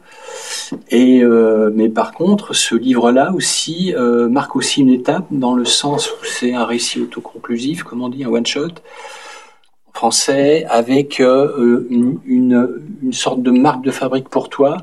C'est-à-dire que les, les, autres livres dont on a un peu parlé, comme autour de, au blanc autour, pardon, vont fonctionner de la même manière dans, dans, dans la forme. C'est-à-dire qu'il y a ton récit que tu vas poser, et puis à la fin, tu as toujours besoin d'avoir un, euh, un, appareil euh, historique qui va présenter ce qui est le cas hein, avec dans la deuxième édition, ce qui est le de, du singe de Hartlepool, où tu as eu euh, tu as éprouvé la nécessité de, de, de contextualiser l'histoire, de dire que c'était une histoire vraie, quoi. Euh, ouais. Comme c'est le cas avec euh, Blanc autour, euh, tu Bah, d'apporter Tu des éléments historiques un peu ouais, Ouais. pour ceux qui ont envie de creuser un peu le sujet quoi. Je trouve que Mhm. la bande dessinée c'est une super porte d'entrée euh, euh, pour pour l'histoire, mais tu as des velléités d'historien Tu te sens comme ça avoir des velléités d'historien parce que l'histoire te t'intéresse, je le sais. ouais, ça me passionne. Ouais. Et quand tu tombes sur des faits divers comme ça, c'est un fait divers, hein, c'est une, une légende après euh, en Grande-Bretagne, mais c'est ouais, forcément c'est passionnant et c'est un c'est un comment euh, tu c'est bien pour cultiver une, une, une fiction quoi. Bah exactement. Surtout quand euh, surtout quand elle est pas super documentée. Euh, ce qui est le cas de Blanc autour en fait. Blanc Euh, autour. Blanc autour, euh, donc l'histoire de l'école de Prudence Crandall est pas super documentée. J'ai trouvé Ah il, il existe deux livres euh, d'histoire qui en parlent. Ouais, tu les euh, aux États-Unis. Il, y a- il existe que deux livres, et donc en fait, euh, il y a quand même pas mal de place à l'interprétation. C'est c'est la différence quand tu racontes une histoire comme ça qu'a priori personne ne connaît. Euh, comme celle du singe de Hartlepool, etc. Ou quand tu veux faire une, euh, une bande dessinée qui met en scène Napoléon, tu vois, Napoléon, on sait jour par jour euh, ce qu'il a mangé, où il était, où, à quelle heure il s'est couché. c'est compliqué de fictionner avec Napoléon. Il y a toujours un historien qui va te dire alors là, vous avez raconté n'importe quoi parce que ce jour-là, il n'était pas là, il était à Valmy. Et toi, tu vas dire ok, mais moi, je m'en fous en fait. Euh, moi, personne va venir me dire que Prudence Crandall ce jour-là n'était pas là parce qu'elle était euh, aux fraises, tu vois, je, parce que personne ne le sait. Voilà. Donc j'aime bien, mais j'aime ben, probablement. Bah oui certainement. Euh, j'aime bien ces moments-là. Euh, ce que tu disais sur le one shot, euh, je veux revenir dessus parce que moi, à un moment donné, quand j'ai commencé dans la bande dessinée, donc début des années 2000, euh, je suis euh, très tôt intéressé par le one shot et on me, on me déconseille de faire du one shot parce qu'à l'époque ça ne se vend pas. Ah oui. Et en fait, euh, les éditeurs, j'arrive avec des projets de one shot et ils me disent l'idée est super, le scénario ça, ça, ça, ça risque de marcher, mais fais-en une série parce que tu ne vivras pas de ton métier en faisant des one shots. Les one shots, quand on en vend 3000, on est content. Et donc, euh, euh, Alors ça a bien changé maintenant. La ça a complètement changé. Moi, je, suis vraiment, euh, je, je- suis vraiment un des auteurs qui a vécu ce- cette bascule où on est passé du tout série à aujourd'hui euh, les séries. Est-ce qu'on en fait encore les, les, les éditeurs en sont là. hein. Euh, Alors, si c'était pas des séries à l'époque, c'est ce qu'on appelait des mini-séries. C'était une histoire, une histoire que tu ne pouvais pas alors développer sur un, un format de 150-200 pages, mais qu'il te fallait découper pour être un, un triptyque. euh, Ouais, c'est ça. Il y a eu une période intermédiaire, des diptyques, triptyques, mais qui Ouais. donnaient des mauvais résultats en termes de vente parce qu'il y avait plein de gens qui attendaient abandonnaient ou qui attendaient euh, la- que les le trois soient sortis pour acheter. Du coup, le premier se vendait pas bien. Du coup, euh, les éditeurs étaient pas très motivés pour la Et suite, du coup, les etc. histoires per- perdaient de leur intérêt. Ouais, c'était compliqué. que Et voilà, donc euh, depuis quelques années, on a vraiment le choix. Ah. Là, en ce moment, euh, c'est vraiment. euh, on peut arriver avec un projet de série, on peut arriver avec un projet de one shot. c'est-. Mais effectivement, là, ce qui s'est imposé depuis quelques années, c'est le roman graphique, quoi. Bon, il est 19h, on va faire un petit intermède. On reviendra sur la bibliographie. J'ai apporté ici le domaine des dieux. Que je vais vous lire intégralement. Voilà, que tu vas nous lire intégralement C'est en imitant toutes les voix. Oui, je vais vous faire toutes les voix. Toutes les voix. Et je voyais les onomatopées. Le festival d'Angoulême faisait ça à une Ah bon époque, avait proposé à Michael Lansdal de lire audiobooks, Pascal Brutel, euh. Pascal Brutel par euh, Lansdal. Ça vaut le coup. Regardez-les si vous trouvez ça sur, euh, sur internet, si on Ah peut oui, voir. surtout par ça doit être C'est génial. bien. Non, je te demanderai pas de le faire, mais euh, de dire pourquoi euh, Astérix. Et j'ai pris cet album au hasard, mais cet épisode, ce chapitre d'Astérix au hasard, mais je sais que tu l'as beaucoup aimé, est important peut-être dans ta formation euh, personnelle Ah bah, de, je- de lecteur de bande dessinée.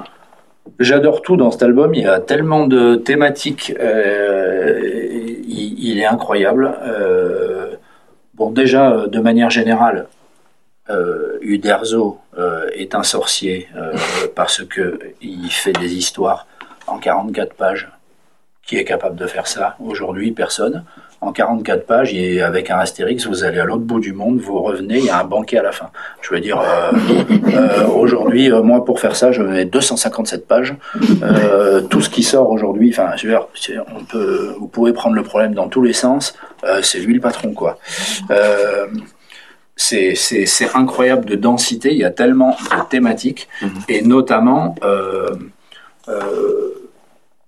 ça permet de parler cet album de la, bah, du double niveau de lecture qu'il y a dans, dans Astérix et dans beaucoup de travaux de, de Goscinny. cet album-là a la particularité que le, le village des Gaulois n'est pas menacé par les armées de César, mais par le tourisme de masse. Il est menacé d'acculturation et il est menacé dans son identité. Euh, le, le, stratagème qui est mis en place pour vaincre les Gaulois, c'est euh, de tous les faire rentrer dans l'industrie du tourisme. et donc il y en a un sur deux qui va vendre du poisson et l'autre qui va vendre des antiquités. Tout le village se met à faire ça. Ils se mettent, ils deviennent un village. Euh, ça devient Palavas les flots quoi. Mhm. et, et, et, ils sont peu dans le village à voir le problème. Et, et je, bon, il y a ce thème qui est incroyable, il y a, y a, y a, le thème de la construction euh, euh, immobilière galopante qui est faite par des esclaves qui, rappelons-le, défrichent toutes les nuits euh, pendant qu'on replante, etc. Enfin, cet album est une merveille. Tout, en fait, euh, et il y a, d'autres sujets à l'intérieur de ça. Il y a, y, a, y a, encore d'autres sujets, mais et notamment euh, celui de l'écologie, de la déforestation, etc., mm-hmm. etc. Tout ça en 44 pages. On se demande comment euh, c'est humainement possible. Voilà. Et et, cet, et cet équilibre jamais rompu qui fait que ça, vraiment ce, ce, contrat du 7 à 77 ans qui fait que ça plaît à des gamins euh, et à des adultes. Et je pense que ça plaît encore? Alors évidemment, il y a, des, euh, il, y a, il y a une suite euh, à Astérix après la mort des auteurs, on le sait maintenant.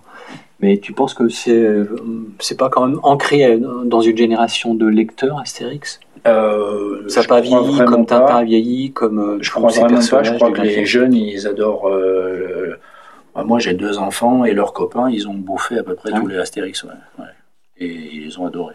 Et ils mélangent des fois en lisant euh, en alternance du One Piece ou d'autres choses Ouais, ouais complètement, ouais. D'accord. Bon, très bien. Intermède musical fini. Peut-être un dialogue Donc, lisez Astérix. C'est mon conseil du jour. Je... Moi, j'ai pas peur d'y aller. J'ai pas peur d'y aller sur les... Vachement subversif. Bon, la bibliomule de, de, de Cordoue, euh, eh voilà, qui est un livre aussi qui, euh, qui, qui s'apparente à, euh, dans, le format, enfin dans la forme, au singe et puis à blanc autour, hein, qui est aussi un appareil euh, historique à la fin euh, important qui situe le califat de Cordoue dans, dans l'histoire de, de, de, l'Europe et l'histoire du monde. Donc il fallait le faire. Et, et comment t'es comment es venu Là aussi, c'était une, une, une ancienne idée qui traînait dans un dans un tiroir, la bibliomule ou c'est une idée plus récente? Euh, C'est une idée. Euh, euh, c'est idée post-attentat 2015. voilà, c'est une après les attentats de Paris en 2015. ça va être un peu long à raconter tout ça, mais en gros, je suis arrivé à un cheminement. Euh, j'étais en train de me poser des questions sur euh, quelle place, euh, moi, par exemple, en tant qu'auteur, je laissais aux, cultures non européennes mhm. dans ce que je racontais, et notamment à la culture arabo-musulmane. Et j'étais arrivé au, résultat que c'était zéro, pour la simple et bonne raison que je n'y connaissais rien.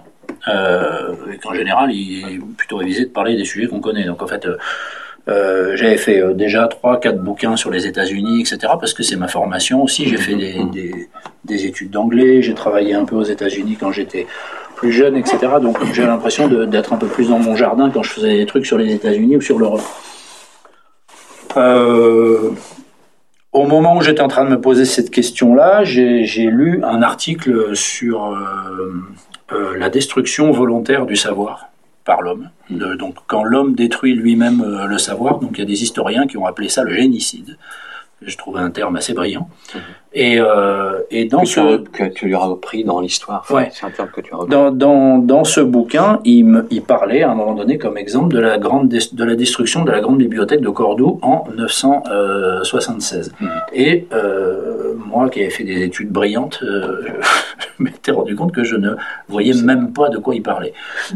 alors qu'ils disent qu'à l'époque, c'était la plus grande bibliothèque au monde avec celle de Bagdad. Et une bibliothèque d'Europe pour l'époque. Et, et, bon, d'Europe c'était sûr, et la deuxième après celle de Bagdad. Euh, voilà, donc il n'en a pas fallu plus pour que je me dise euh, il y a quand même un problème, parce que si tu n'es pas au courant de ce truc-là, alors que tu habites à Pau, euh, c'est-à-dire qu'il y a pas, tu peux quasiment y aller à pied en Espagne quand tu habites à Pau si tu veux, tu vois, tu es vraiment. tu l'as déjà fait? Non, parce que c'est mine de rien entre les deux, il y a, y a ce truc-là qui s'appelle les Pyrénées, et c'est ah quand même quelque chose. Hein, ouais. Mais enfin, à vol d'oiseau, techniquement c'est possible. Euh, j'ai décidé de m'intéresser à tout ça. Mhm. Donc, euh, bah, mine de rien, ça m'a pris euh, un peu plus d'un an, rien qu'à me former sur le sujet. C'était sans écrire la moindre ligne, uniquement me documenter sur l'histoire de l'islam, l'histoire d'Al-Andalus, la circulation des savoirs autour du bassin méditerranéen depuis mhm. les Grecs, et le rapport le rapport à la culture euh, dans l'islam médiéval, en fait, euh, ce qui sont en gros les, les, thèmes, euh, les thèmes abordés dans la Bible de Cordoue. Et tout ça, c'est très érudit, très historien, très, très historiophile et potentiellement très chiant. et moi, mon objectif, c'est de, de, faire du Goscinny avec ça. C'est-à-dire, je, je, dois trouver comment faire passer euh, cette montagne de trucs euh, imbuvables, euh, tu vois, de trouver une formule pour qu'à la fin, j'ai une bande dessinée tout public. Je veux que des enfants puissent la lire. je veux qu'il y ait de l'aventure, de l'humour, etc. Et, donc là, tu t'es dit bon sang, mais c'est bien sûr, je vais faire un mule movie. Je vais faire un mule movie. C'est exactement ça. Je me suis dit, il faut que je crée il faut que je crée, il faut que tout ça, ça trucule, tu vois, il faut que j'apporte de la truculence dans ce truc qui en manque cruellement, et euh, qui est en plus sur du temps long, et alors que moi je veux un truc d'aventure, donc le temps court, etc. Voilà, et donc le, bah, la question, enfin, tu vois, le problème principal, c'est toujours pareil, c'est l'angle. En fait, euh, tout ça, moi, m'a passionné à la lecture, euh, d'apprendre tout ça, ça m'a passionné. une fois que tu t'es formé sur tout ça, tu fais qu'est-ce que j'en fais? Je peux faire un récit qui va intéresser euh, les passionnés de, du monde arabo-musulman du Xe siècle. et euh, peut-être ouais, ouais, mais comme tu l'as dit, dans je veux pas faire ça. toujours des choses que tu rejettes, que tu peux pas, que ah tu peux pas incorporer. puis là, il y en a plein. ah mais là, là, j'aurais pu faire quatre tomes. ah ben, j'aurais pu faire quatre 1000 pages, quoi. Ah non, mais c'est incroyable. C'est une époque incroyable. Mhm. Incroyable. Une suite, peut-être? Non. évidemment, il n'y aura pas de suite. J'ai pas ah. raconté une toute petite anecdote. Le, le, le calife Abdelrahman III dont je parle, à un moment donné, il avait quand même, donc des historiens expliquent que dans son palais, il avait une piscine qui était remplie de mercure. Quand il recevait des, ambassadeurs étrangers, etc., il y avait un trou dans le plafond. Euh, euh, en tirant sur une corde, on pouvait faire rentrer la lumière qui venait frapper le, bassin de mercure. Il y avait un esclave qui touillait le mercure avec un bâton pour lui faire faire des vagues. Ça balançait des iridescences euh, prismatiques, donc euh, ça, ça, décomposait la lumière, ça balançait des arcs-en-ciel euh, dans tout le palais, au moment où lui, il levait la main pour faire ça. Et tenez-vous bien, à l'intérieur, de, il avait un gant avec des petites facettes comme Michael Jackson. Et il, il renvoyait la lumière si bien que les ambassadeurs étrangers ont noté, donc ça c'est dans les sources historiques, que quand le, calife se levait et brandissait sa main, comme ça de la lumière jaillissait de sa main et frappait tous les murs de son palais. moi, quand j'ai découvert ça, je me suis dit, mais je... Sauf que ça fait partie des trucs que je ne pouvais pas raconter parce que moi, quand je, je commence mon récit, il est mort, Abdelrahman III. J'ai fait plein de digressions, etc. Mais à un moment donné, dans les digressions, j'ai dû arrêter parce que sinon, j'allais faire 800 pages. Mais franchement, et comme ça, j'en ai 10 000. Le mec, il a inventé le, truc de Michael Jackson. Ou plutôt Michael Jackson a ouais, il a tout pompé sur. Euh, bah bien sûr, évidemment. Mais moi, je l'ai toujours dit que Michael Jackson, il avait pompé Abdelrahman III. Pour en revenir au cheminement que, sur lequel tu, ou au chemin sur, lequel tu t'es engagé pour faire ce récit, euh, j'imagine qu'il y a eu beaucoup d'incarnations du récit. Euh, il y a eu plusieurs incarnations pour arriver à ce récit de quoi 200 257 ouais. 257 oui oui j'ai fait en 11 versions un truc comme ça. Euh, alors euh, il y a version et version hein, euh, au bout d'un moment c'est des, c'est des ça bouge à la marge ça bouge plus dans la structure principale mais enfin oui il y a des j'ai fait plusieurs fins différentes. J'ai eu des personnages qui ont finalement disparu j'ai eu des voilà des J'aime beaucoup tes fins en général. Mmh. Bah, on, va, va pas toutes les raconter parce que ce sera un peu dommage, mais, mais euh, généralement. elles, elles, du monde quand même. ah oui, oui, j'imagine. elles sont, elles sont parfois ouvertes, elles laissent euh, plein de perspectives, ça c'est ce que j'aime. Euh, Est-ce que dès le début tu avais l'idée de travailler sur ce groupe de, de personnages aussi? J'inclus dans les personnages principaux de la bibliomule de Cordoue, il faudra peut-être qu'on évoque un peu euh, le, le, le, scénario. J'inclus la mule, évidemment, qui est un personnage à part entière. Ouais, bah oui, ça c'est. En fait, euh, ça a même un peu commencé comme ça. Ah euh, donc, euh, le, bouquin raconte que donc en 976, donc avant 976, il y a deux califes qui ont fait de Cordoue le centre culturel du bassin méditerranéen côté européen. Euh, ils font venir des livres du monde entier, ils font de la copie, ils regardent pas aux dépenses. Euh, ça fait venir tous les plus grands savants euh, du monde qui savent que là il y a tous les livres voilà. Donc en fait c'est vraiment ce qu'on appelle un point chaud culturel historiquement. Et donc c'est Abdelrahman III et son fils Alakam II quand Alakam II meurt dans des, dans des circonstances cheloues il a un fils qui a 11 ans qui peut pas encore devenir calife le vizir, qui est vraiment le méchant de base, euh, qui s'appelle Amir Al-Muhammad, enfin qui a un nom à rallonge évidemment, mais moi que j'appelle Amir parce que c'est de la bande dessinée et que les bulles euh, font chier, euh, se propose de devenir en gros le régent et il veut prendre le pouvoir globalement mais il ne peut pas parce qu'il n'a pas de sang califal, il peut pas, il n'a pas de légitimité. Donc il a besoin de l'appui des radicaux euh, musulmans euh, de l'époque.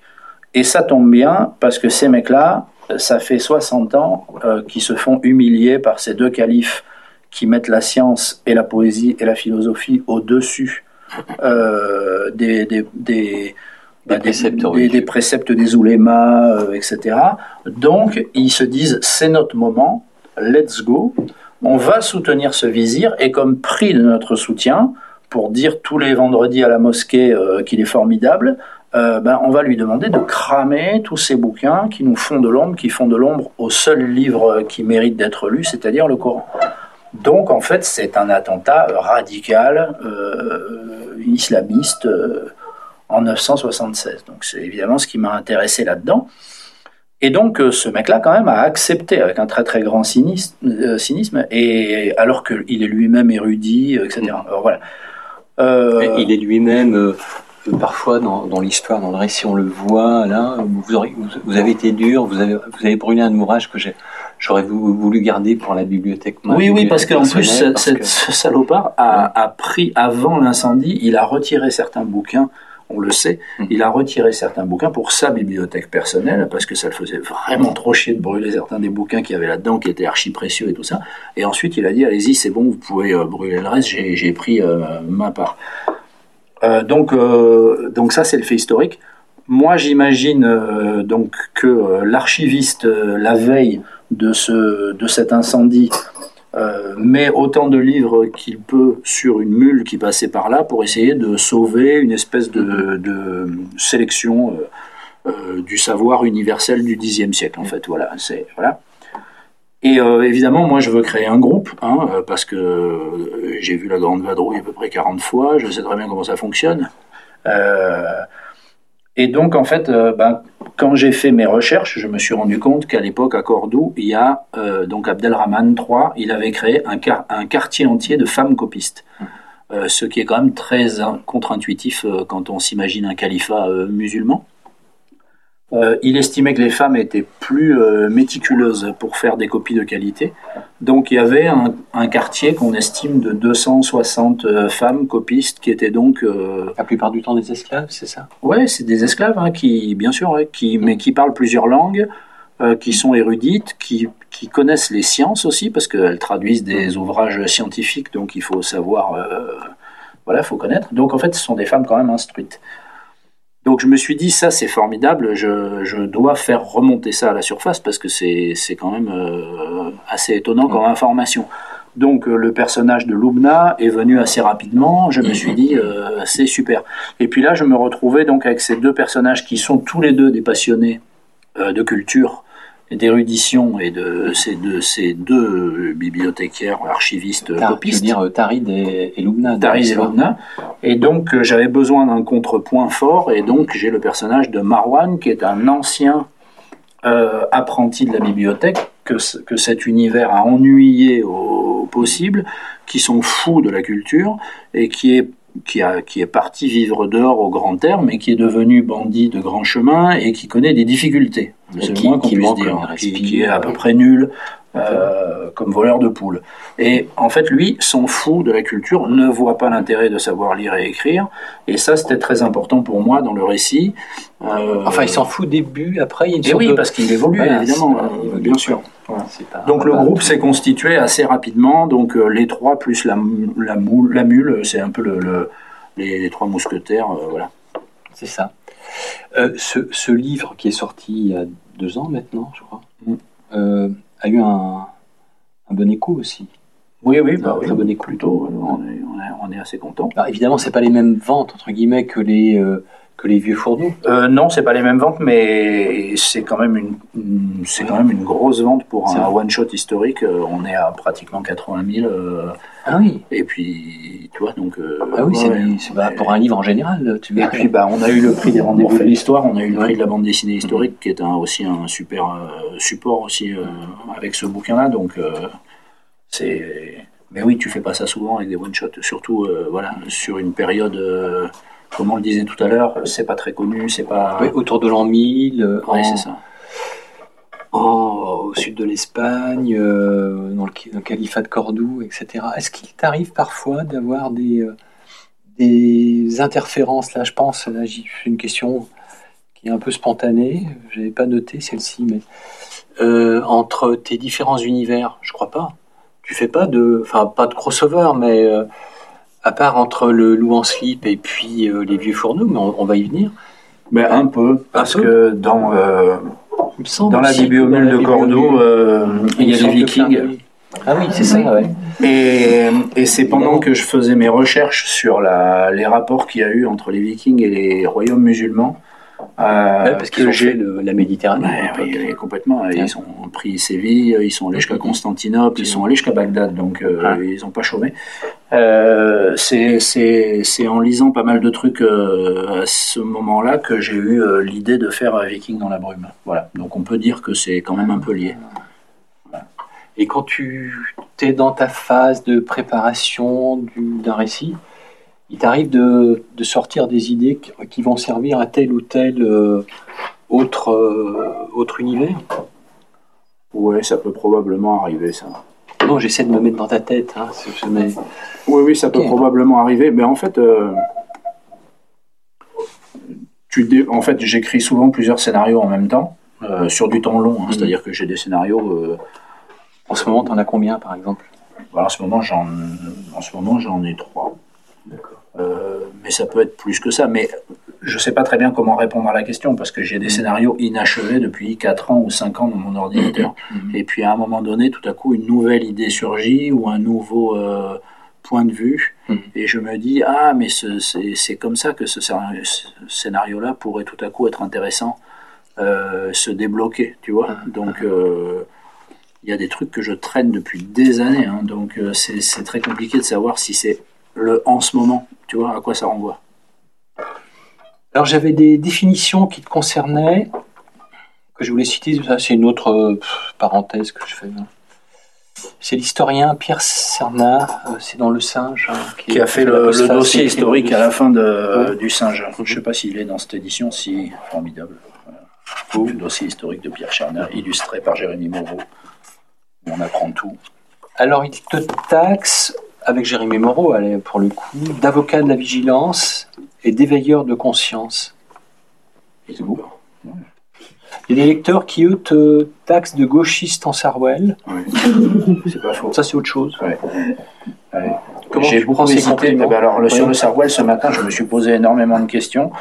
Euh, finalement, non. Finalement, Vous avez vu, je suis, euh, J'étais venu. on m'a déconseillé Sarwell et, euh, avant de venir. Oui, oui. Et on m'a aussi dit, euh, euh, dans mon grand appartement parisien, euh, quand j'avais, euh, parce que j'avais écrit une lettre. Ah oui, J'avais écrit une lettre refusé euh, parce que j'avais décliné le, chevalier des arts et des lettres. Voilà, la, la décoration du chevalier des arts et lettres, et dans les, notamment j'ai parlé de, de la façon dont les, les migrants, et en particulier les mineurs euh, isolés, euh, étaient, étaient accueillis en France depuis Macron. Et euh, quelqu'un avait répondu qu'il les prenne chez lui dans son grand appartement parisien. J'habite à Pau depuis 35 ans. ça m'avait ça m'avait amusé. Mais plus que ça, parce que tu as dit que tu avais été. J'ai grandi. Ouais, ouais, c'est ça, ouais. Ah Bon, excuse-moi de te rectifier un peu Mm. sur. euh, Bon, le loup en slip. Donc, Comment est né cette- Sarwell, oui, c'est vrai, ouais, c'est vrai, je l'avais oublié. Comment est née cette, euh, cette série, puisque c'est une autre des séries que tu conserves, qui est Euh, plus une série grand public, qui est une série, on va le dire, un dérivé des, euh, des vieux fourneaux. Oui, oui, euh, dans Les Vieux Fourneaux, il y a un, il y a un personnage donc, qui s'appelle Sophie qui a repris le théâtre maman. itinérant, le théâtre de marionnette de sa grand-mère, qui Ah, s'appelait Lucette. ouais. Et ce théâtre s'appelle le théâtre du loup en slip.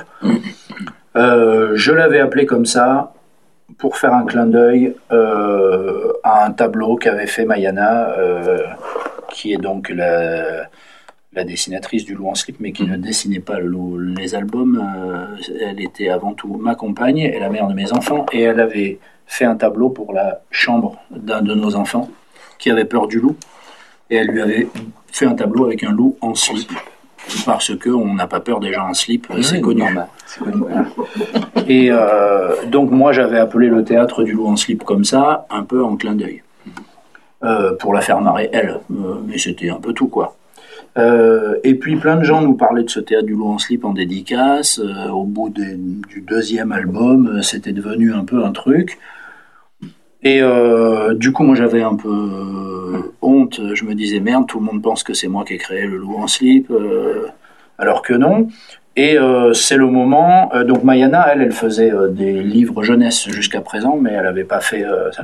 Et on a eu l'idée de proposer à Dargo, euh, l'éditeur euh, des vieux fourneaux, d'essayer de faire une série jeunesse euh, qui garderait l'esprit des vieux fourneaux, c'est-à-dire qui parlerait quand même pas mal de politique, euh, mais vraiment à hauteur d'enfant, en essayant de ramener toutes les problématiques politiques et sociales à des mots d'enfant.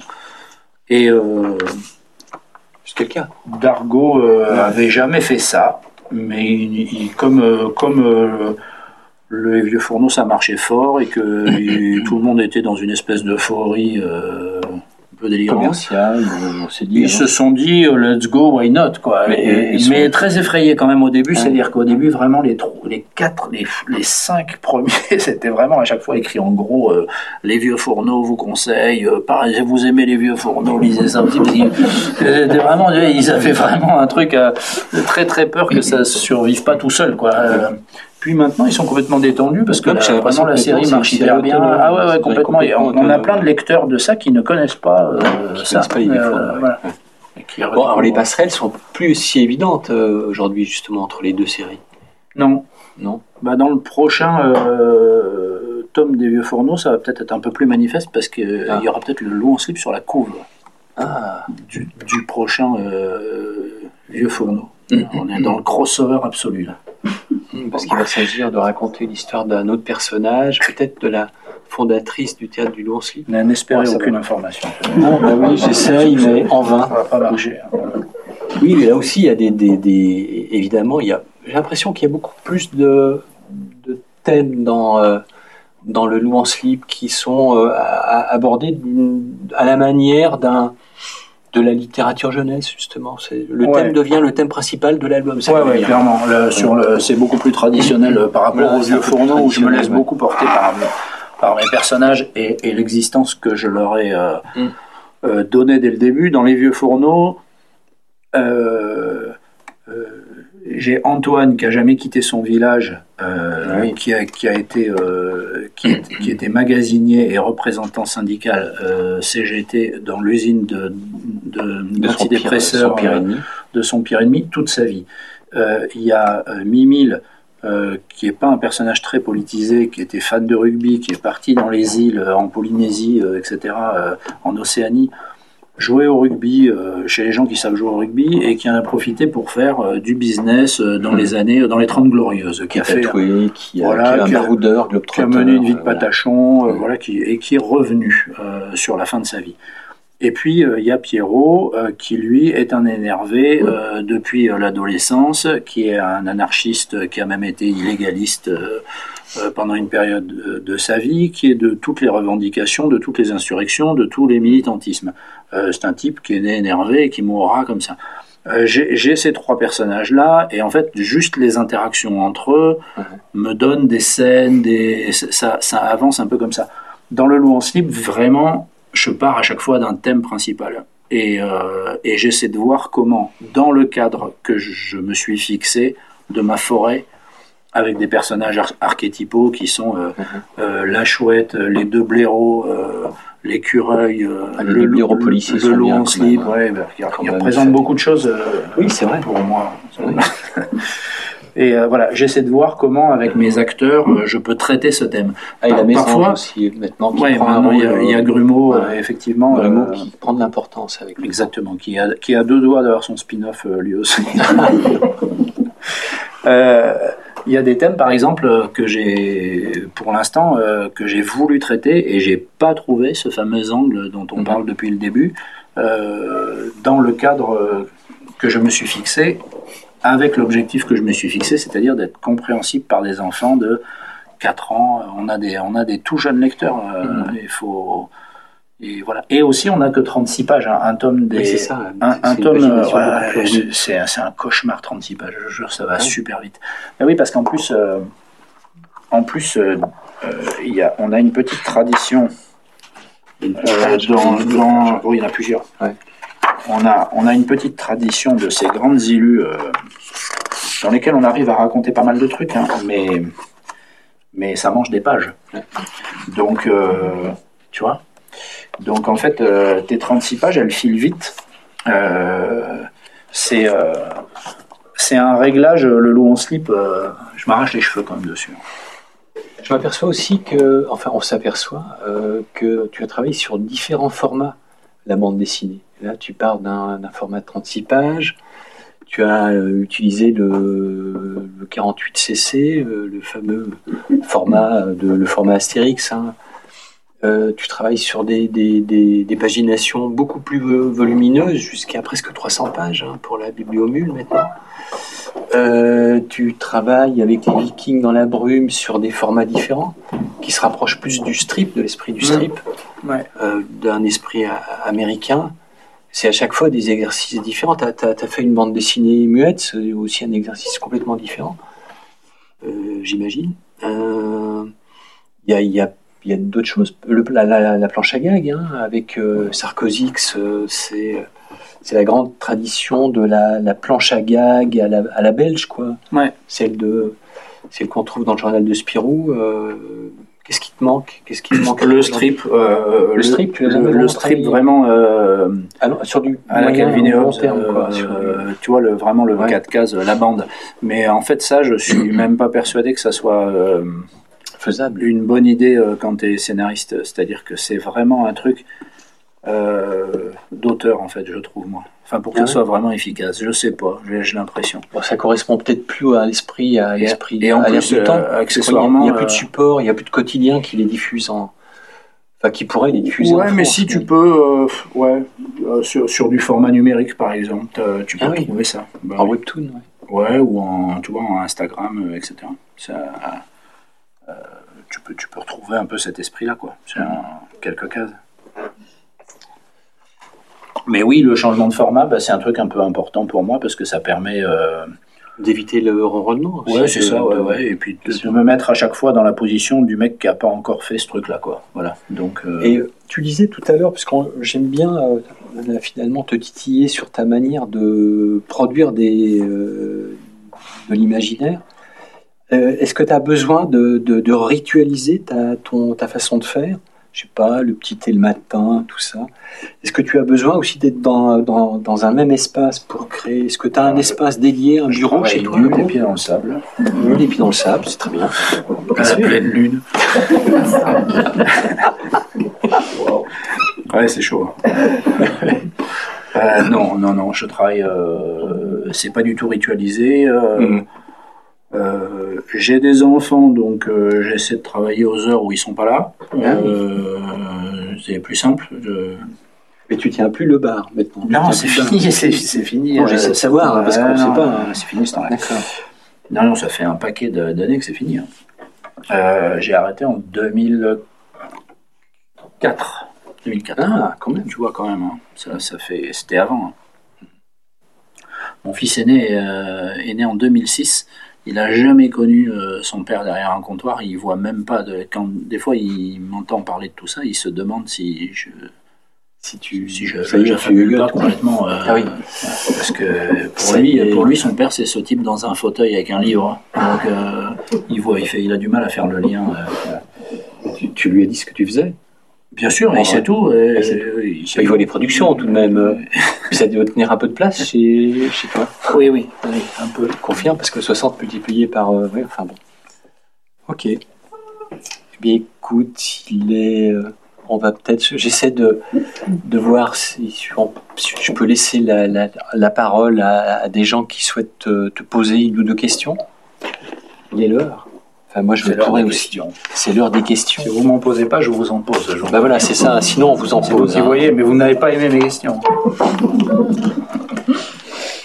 Faites gaffe, il est, super dur en question. Moi, j'ai une question sur, euh, sur le public destinataire. Alors, pour c'est très clair sur la. Excusez-moi. Ça passe. C'est bon, ça passe. Sur le lieu en slip, il n'y a pas de doute sur le, la, cible d'âge et donc j'imagine que c'est particulier, mais pour les autres, est-ce que, enfin, est-ce que, est-ce qu'on on construit différemment les histoires quand on veut s'adresser aux enfants euh, Oui, oui, alors complètement. quand, on, quand on invente l'histoire. En fait, euh, je me suis euh, petit à petit, euh, je me suis radicalisé sur l'histoire du tout public. En fait, moi, je viens, j'ai commencé dans la bande dessinée à un moment donné où les éditeurs euh, s'étaient lancés dans l'hypersegmentation. Euh, et euh, quand je me suis pointé les premiers temps avec des projets, on me disait à qui s'adresse ce livre? Et moi j'étais là, j'étais complètement euh, scotché au mur. Je disais mais j'en sais rien, à tout le monde. Ah, il me dit ah, ah, c'est très dangereux. On, ne fait pas du tout ce genre de truc. Il faut que tu nous dises à qui s'adresse ce livre. Donc il y avait ce côté très marketé fin des années 90, début des années 2000, c'était encore vachement là-dedans. Et moi, franchement, tous mes modèles en écriture de bande dessinée, c'est euh, euh, c'est Goscinny, c'est Greg, euh, voilà, c'est Franquin, etc. Il y avait vraiment ce côté, c'est Lampil Covin aussi sur les tuniques bleues, c'était vraiment ce côté tout public, c'est-à-dire qu'on peut parler de choses extrêmement graves, extrêmement fines, extrêmement malignes, etc., sans perdre pour autant les enfants. donc, depuis donc j'ai commencé moi en faisant des trucs très segmentés, comme on m'avait demandé. Petit à petit, avec le temps, je reviens à une espèce d'obsession du tout public et donc j'essaie systématiquement de tirer mes bouquins dans cette direction-là, enfin mes projets.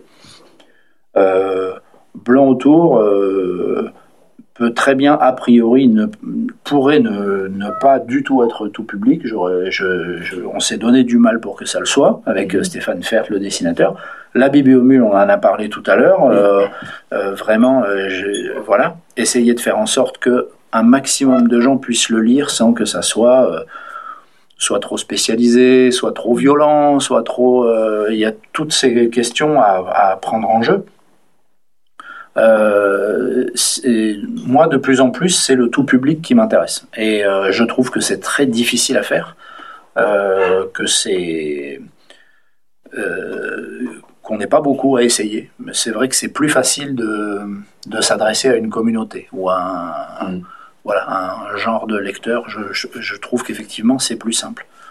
Et euh, par exemple, moi je, le, constate euh, euh, au cinéma aujourd'hui, c'est très difficile avec les films récents, par exemple, si vous voulez montrer un film historique à des enfants, c'est très compliqué de trouver un film historique qui se vautre pas dans la violence la plus dégueulasse. C'est, mais vraiment, mais trouvez-moi un film qui a moins de 20 ans, par exemple sur la période Moyen Âge, où c'est pas la boucherie à tous les niveaux. Euh, or, moi, quand j'étais gamin, je regardais des films de Moyen Âge et ça me plaisait. Et non seulement ça m'a appris des choses, mais ça m'a aussi diverti, etc. On a l'impression que c'est plus trop possible, qu'en fait, ces films-là, aujourd'hui, sont systématiquement hyper réalistes, avec du sang, des viols, des... Et en fait, le public enfant est systématiquement délaissé. Bon voilà, moi j'essaie de faire en sorte qu'en bande dessinée ce soit pas le cas. Et ça, ça va être une caractéristique pour tes prochains, prochains albums? Je pense. prochaines histoires Ouais, ouais, je pense. Parce que j'ai déjà entendu dire ça dans une interview, je sais plus où, mais tu parlais de ce, ce, ce fait de vouloir gommer certains, certains aspects de euh, certains de tes récits pour aller vers euh, un, un, caractère universel, on va dire, hein, pour toucher plus de monde, plus de. Oui, et puis c'est facile aussi, je trouve. Il y a, tu vois, il y a en scénario, il y a un truc qu'on appelle le trauma porn, tu vois, le, le, fait de se, de se complaire dans le traumatisme violent. C'est facile de relancer, en fait, d'émouvoir son public euh, avec un, en le choquant c'est quand on n'a pas d'idée, c'est super quoi. Passer un enfant sous un train et hop, euh, tout, tout, le monde est au diapason euh, de, de l'émotion. C'est un, truc très simple. Ce qui est difficile, c'est de susciter le même niveau d'émotion sans euh, passer par là et sans que ça soit insupportable pour certaines personnes, etc. Parce qu'il y a il y, a, il y a, tout ça aussi. Donc, euh, et de oui, je pense que ça va devenir de plus en plus mon truc. Tu, tu, disais que tu voulais aussi éliminer j'allais dire, le surplus d'éléments, d'ingrédients politiques. Euh, comment faire? Euh, Parce que là, beaucoup J'ai des histoires. Oui, tu avais dit ça, il me semble. Je sous. Bah, je sais pas. Ah bah voilà. Qu'est-ce que j'ai voulu dire? Oui. Est-ce que c'est possible pour ce qui te concerne? Parce que la plupart de tes livres sont, sont politiques, même certains, certains albums du long slip. Hein. Bah, tous même. Enfin, le, le long slip, ça parle quasiment que de ça, par le dernier qui est beaucoup plus sur la, la langue. Euh, la, la, la ah, difficulté d'apprendre le, le, sa langue natale, etc. Euh, etc. Mais euh, non, non, je parle beaucoup de politique. Après, euh, je parlais du, de ne pas euh, euh, mettre des éléments trop référencés, trop référencés, trop actuels. Ça, oui, ça, oui, j'essaie de faire attention à ça. Euh, ne pas faire exister euh, des trucs qui vont euh, mal vieillir ou, tu vois ou, changer ou, ou, qui seront oubliés ou que tu souhaites voir oubliés. Ouais, c'est pas évident. Ce n'est pas simple. Quels sont tes projets? Euh, Là, je suis en train d'écrire euh, Viking dans la brume 3. Oui. Euh, quels sont les projets euh... Les projets, attends, éditoriaux, hein, parce que ouais, ouais. pour le reste, éditoriaux, éditoriaux, j'entends bien. Soyons, soyons calmes. Euh, je suis un peu en train de me poser des questions mhm. justement là-dessus. Bon, il y a le le, le, le prochain euh, vieux fourneau qui est écrit, qui est en cours de dessin, et j'ai écrit un un one shot euh, historique que je vais faire avec Léonard Cheminot, le dessinateur de la Bibliomule de, Cordoue. On a, un, on a un nouveau projet ensemble qui s'appelle Le Maître des Caraïbes. Voilà. Et le, Maître, des, Caraïbes, mais ça, s'écrit comme un maître. Euh, D'accord. Et ça raconte euh, en, en, en, grande partie euh, l'histoire du système métrique et, pourquoi il n'est pas arrivé aux États-Unis? Euh, c'est parce que le, type, donc c'est une invention française, le système métrique. Vous le saviez? C'est une invention de la Révolution française, le système métrique. Soyons fiers de ça. Et on a essayé de le transmettre aux Américains parce qu'on était fiers de ce truc-là. Alors, on a inventé le système métrique et tous les autres pays d'Europe ont dit bravo, c'est super, mais on n'en veut pas parce qu'on est euh, royaliste et que euh, c'est une invention de la Révolution française. Et donc en fait, on n'en veut pas. On va continuer à fonctionner avec le pied de notre roi.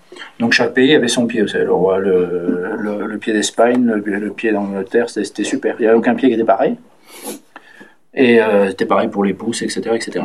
Et donc on s'est dit, euh, qu'est-ce qu'on pourrait faire de ce système métrique qui est quand même super? Et on s'est dit, on va l'offrir à l'Amérique qui vient de faire sa, sa, révolution aussi. Ils ont foutu les Anglais à la porte, ils vont adorer. Donc on leur a envoyé un émissaire euh, qui avait un, coffret qui contenait donc euh, un mètre, un litre et un kilogramme. Euh, et en fait, ce bateau n'est jamais arrivé parce qu'il a été capturé par des pirates dans les Caraïbes. Voilà. C'est balou. C'est tout con. Et le système métrique est resté. Et, le système, et du coup, les, les, Américains ont, ont attendu le, cet émissaire et qui arrivait jamais. Et voilà. Et donc la suite, vous la saurez en lisant Le Maître des Caraïbes.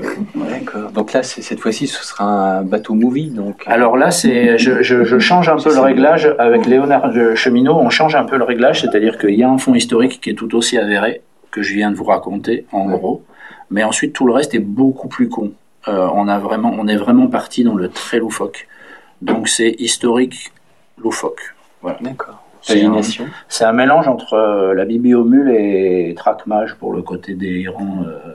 Euh, pagination beaucoup plus raisonnable aussi, parce que Léonard Cheminot, dont on peut parler quand même deux minutes, il a, il a mis deux ans et demi à faire la bibliomule de Cordoue. C'est un travail absolument colossal, d'autant plus qu'il y avait pas de référence euh, parce que c'est trop vieux. En fait, il ne reste pas d'image du Cordoue de cette époque. Donc, en termes de recréation, etc., il a vraiment euh, mouillé le maillot. Donc, il a mis deux ans et demi à faire ce bouquin. Je ne pouvais pas lui refaire le coup. Euh, donc euh, j'ai été plus raisonnable et on est aux, alentours d'une centaine de pages. il y a quand même beaucoup de bateaux à dessiner sur une mer. Il était ravi. il m'a dit je, suis hyper content de dessiner des pirates. Donc euh, ça change. Il est content. Voilà. Il va dessiner des pirates. Voilà. Je sais qu'il y a une autre question. Oui, en fait, je vais la changer. Est-ce que. Pardon, excuse-moi. Est-ce que vous avez l'impression de faire de la bande dessinée documentaire ou pas? Euh, non, j'essaie de euh, j'essaie de faire euh, ouais, il y a une partie de mon travail c'est de la vulgarisation historique ou scientifique, etc. Mais j'essaie de faire en sorte que ça ne soit pas que ça. et c'est pour ça qu'à chaque fois, il y a ces petits, enfin à chaque fois, non pas à chaque fois, mais et j'ai des petits dossiers historiques euh, euh, parfois à la fin pour celui qui veut en savoir un peu plus, etc. Mais je l'ai vraiment à la fin parce qu'on peut aussi se contenter de la bande dessinée et de, de, faire ça comme ça. Euh, je fais ça parce que comme je raconte souvent des histoires qui sont pas en histoire, que je raconte souvent des histoires qui sont pas très très connues, j'ai été hyper vexé.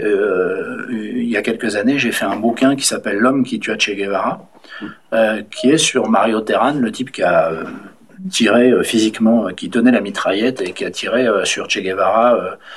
voilà. Et c'est probablement un des bouquins qui m'a demandé le plus de recherche, parce que j'ai vraiment dépioté cet événement, cette histoire, ce qu'était devenu ce Mario Terran et toutes les autres personnes, l'agent secret de la CIA qui a participé à tout ça, etc. J'ai vraiment énormément bossé, j'ai fait une enquête pour pouvoir faire ce livre. Et, je n'ai pas fait de petit dossier historique à la fin. Et quand il est sorti, la première critique qui est sortie, j'étais sur je sais plus quel euh, euh, site de BD, et a marqué alors c'est vraiment super, il a vraiment beaucoup d'imagination, Lupano. Euh, lisez ce bouquin. Alors c'est probablement très très romancé, mais c'est très intéressant. et, et, et moi j'étais effondré. Je dis mais j'avais envie d'appeler ce garçon et lui dire pourquoi tu me poses pas la question de savoir si c'est avant d'affirmer euh, que c'est probablement euh, romancé. Euh, en fait, il s'avère que ça l'est pas. J'ai quasiment rien inventé euh, dans ce bouquin et donc je me suis dit ça, il faut plus que ça m'arrive. Il faut plus que ça m'arrive parce que effectivement, donc je fais des recherches sur des sujets pas super connus du grand public. C'est un peu dommage qu'à la fin le public soit pas capable de voir ce qui est de mon ce que j'ai inventé et ce que j'ai pas inventé. Voilà, de redonner un peu un cadre à tout ça.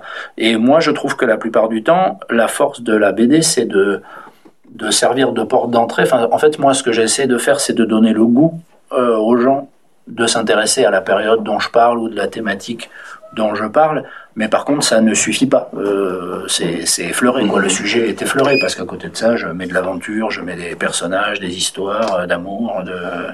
Voilà.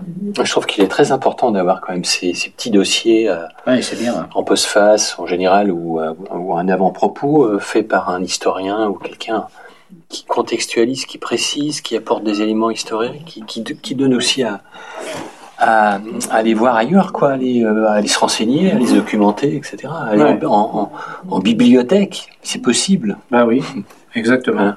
Oui, il y a un lecteur qui m'avait dit, euh, il y a un lecteur qui m'avait dit, j'ai- j'ai j'ai lu euh, toute la bibliomule euh, avec mon téléphone à la main parce que je googlais tout ce que tu racontes à l'intérieur. Bah oui, on le fait. Et euh, bah, j'ai dit, bah, c'est très bien, enfin, tant mieux. euh, c'est, je suis ravi de ça, quoi. C'est parce qu'effectivement, je raconte des trucs que quand moi je les ai découverts, je, des fois j'ai été obligé de recouper les sources pour être sûr que c'était vrai, quoi, parce que c'est assez fou. Voilà. Donc euh, c'est il y, a, il y a quand même cette partie ouais, dans mon boulot. Mais pas tout le temps. Euh, Trackmage, c'est pas le cas. Euh, Maracha non plus. Maracha, c'est- assez faux hein, ce que je raconte sur lui. Ah bon? Alors non, non, non.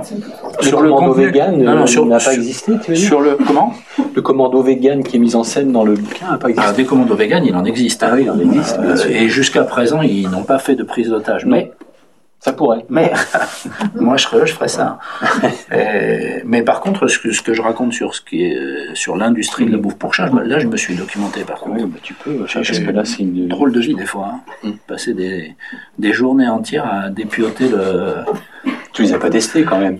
Mais alors non. Mais Je veux dire, les, les- Non, les non, mais quand même, je suis allé plusieurs fois en grande surface, je n'ai pas de chat. hein. Je suis allé plusieurs fois en, en- en grande surface, j'étais dans les rayons, comme ça, je regardais, je prenais des photos, je regardais les. J'allais voir sur internet après où tout ça a été fabriqué, etc. Pour un type qui n'a pas de chat, quand même, j'ai passé beaucoup de temps dans les rayons euh, de bouffe pour chat. hein. On peut, on peut effectivement aussi imaginer que quelqu'un soit affecté à un poste dans une usine comme ça de. Ah, mais alors, ça, par contre, c'est totalement obligé. Parce Ah, que. c'est vrai. Ah, mais c'est le, totalement le obligé. senteur, le, le, le- En fait, j'ai découvert. on appelle bien. ça comment d'ailleurs comme, euh, comme Tenez-vous bien. poste dans que l'un des arguments principaux de la vente de la bouffe pour chat, Oui. ce n'est pas les qualités nutritives, etc. On s'en fout. C'est comment ça sent Mm. une fois que le chat a chié ce qu'il a mangé. Et que donc, et que donc pour les marques qui fabriquent, c'est un élément central. Ça implique donc qu'à un moment donné, il y a un contrôle qualité de ce que ça sent.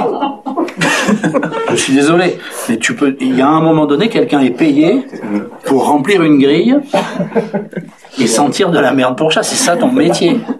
Euh, Puisqu'il y a les mêmes métiers, tu sais, avec les déodorants, etc., pour savoir si c'est Ouais, toujours efficace, euh, Voilà. Donc en fait, moi, évidemment, ça m'a attiré. Comme euh, tu vois, en tant que scénariste, je me suis dit, il y a quelqu'un, c'est son boulot quand même. Voilà. Non mais Maharaja, on n'en a pas parlé, mais c'est une, c'est un, c'est une histoire fantastique aussi.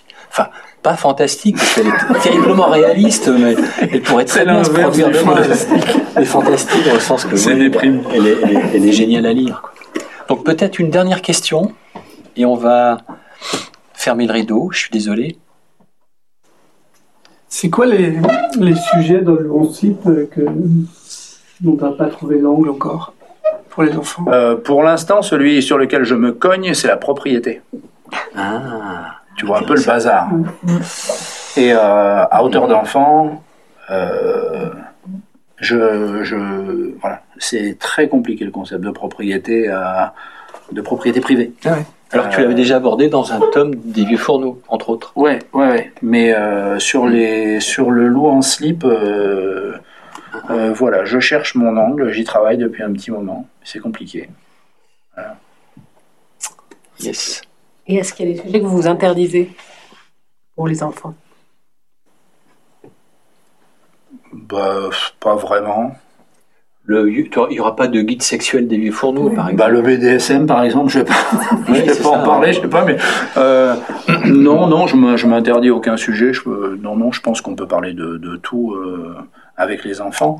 Après, euh, ce que j'aime bien avec le loup en slip, c'est que notre angle avec le loup en slip, c'est plutôt de, de faire en sorte de poser des questions et de pas apporter euh, de réponses pour laisser les parents dans la merde avec euh, leur lecture, avec leur enfant.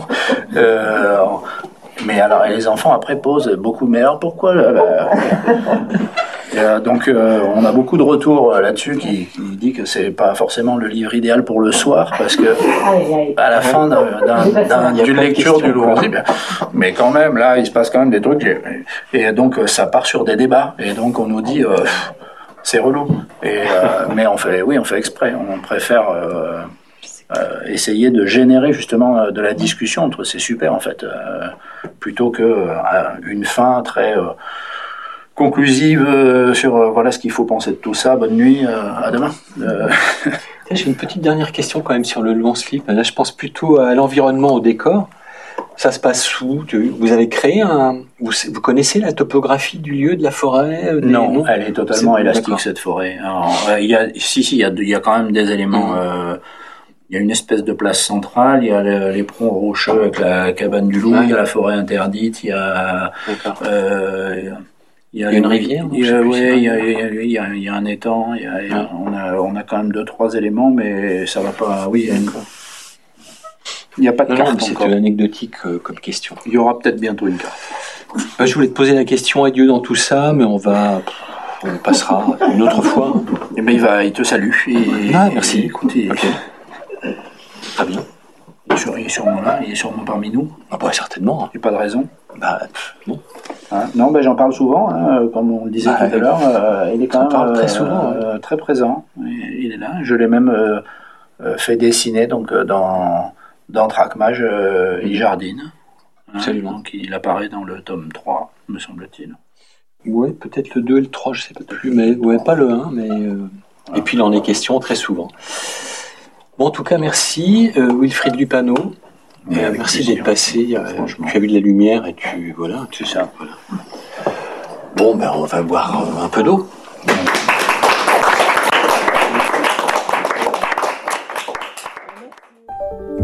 Vous venez d'écouter un podcast de la Bibliothèque nationale de France. Retrouvez les conférences, rencontres et créations de la BNF sur toutes les plateformes de podcast ainsi que sur le site bnf.fr.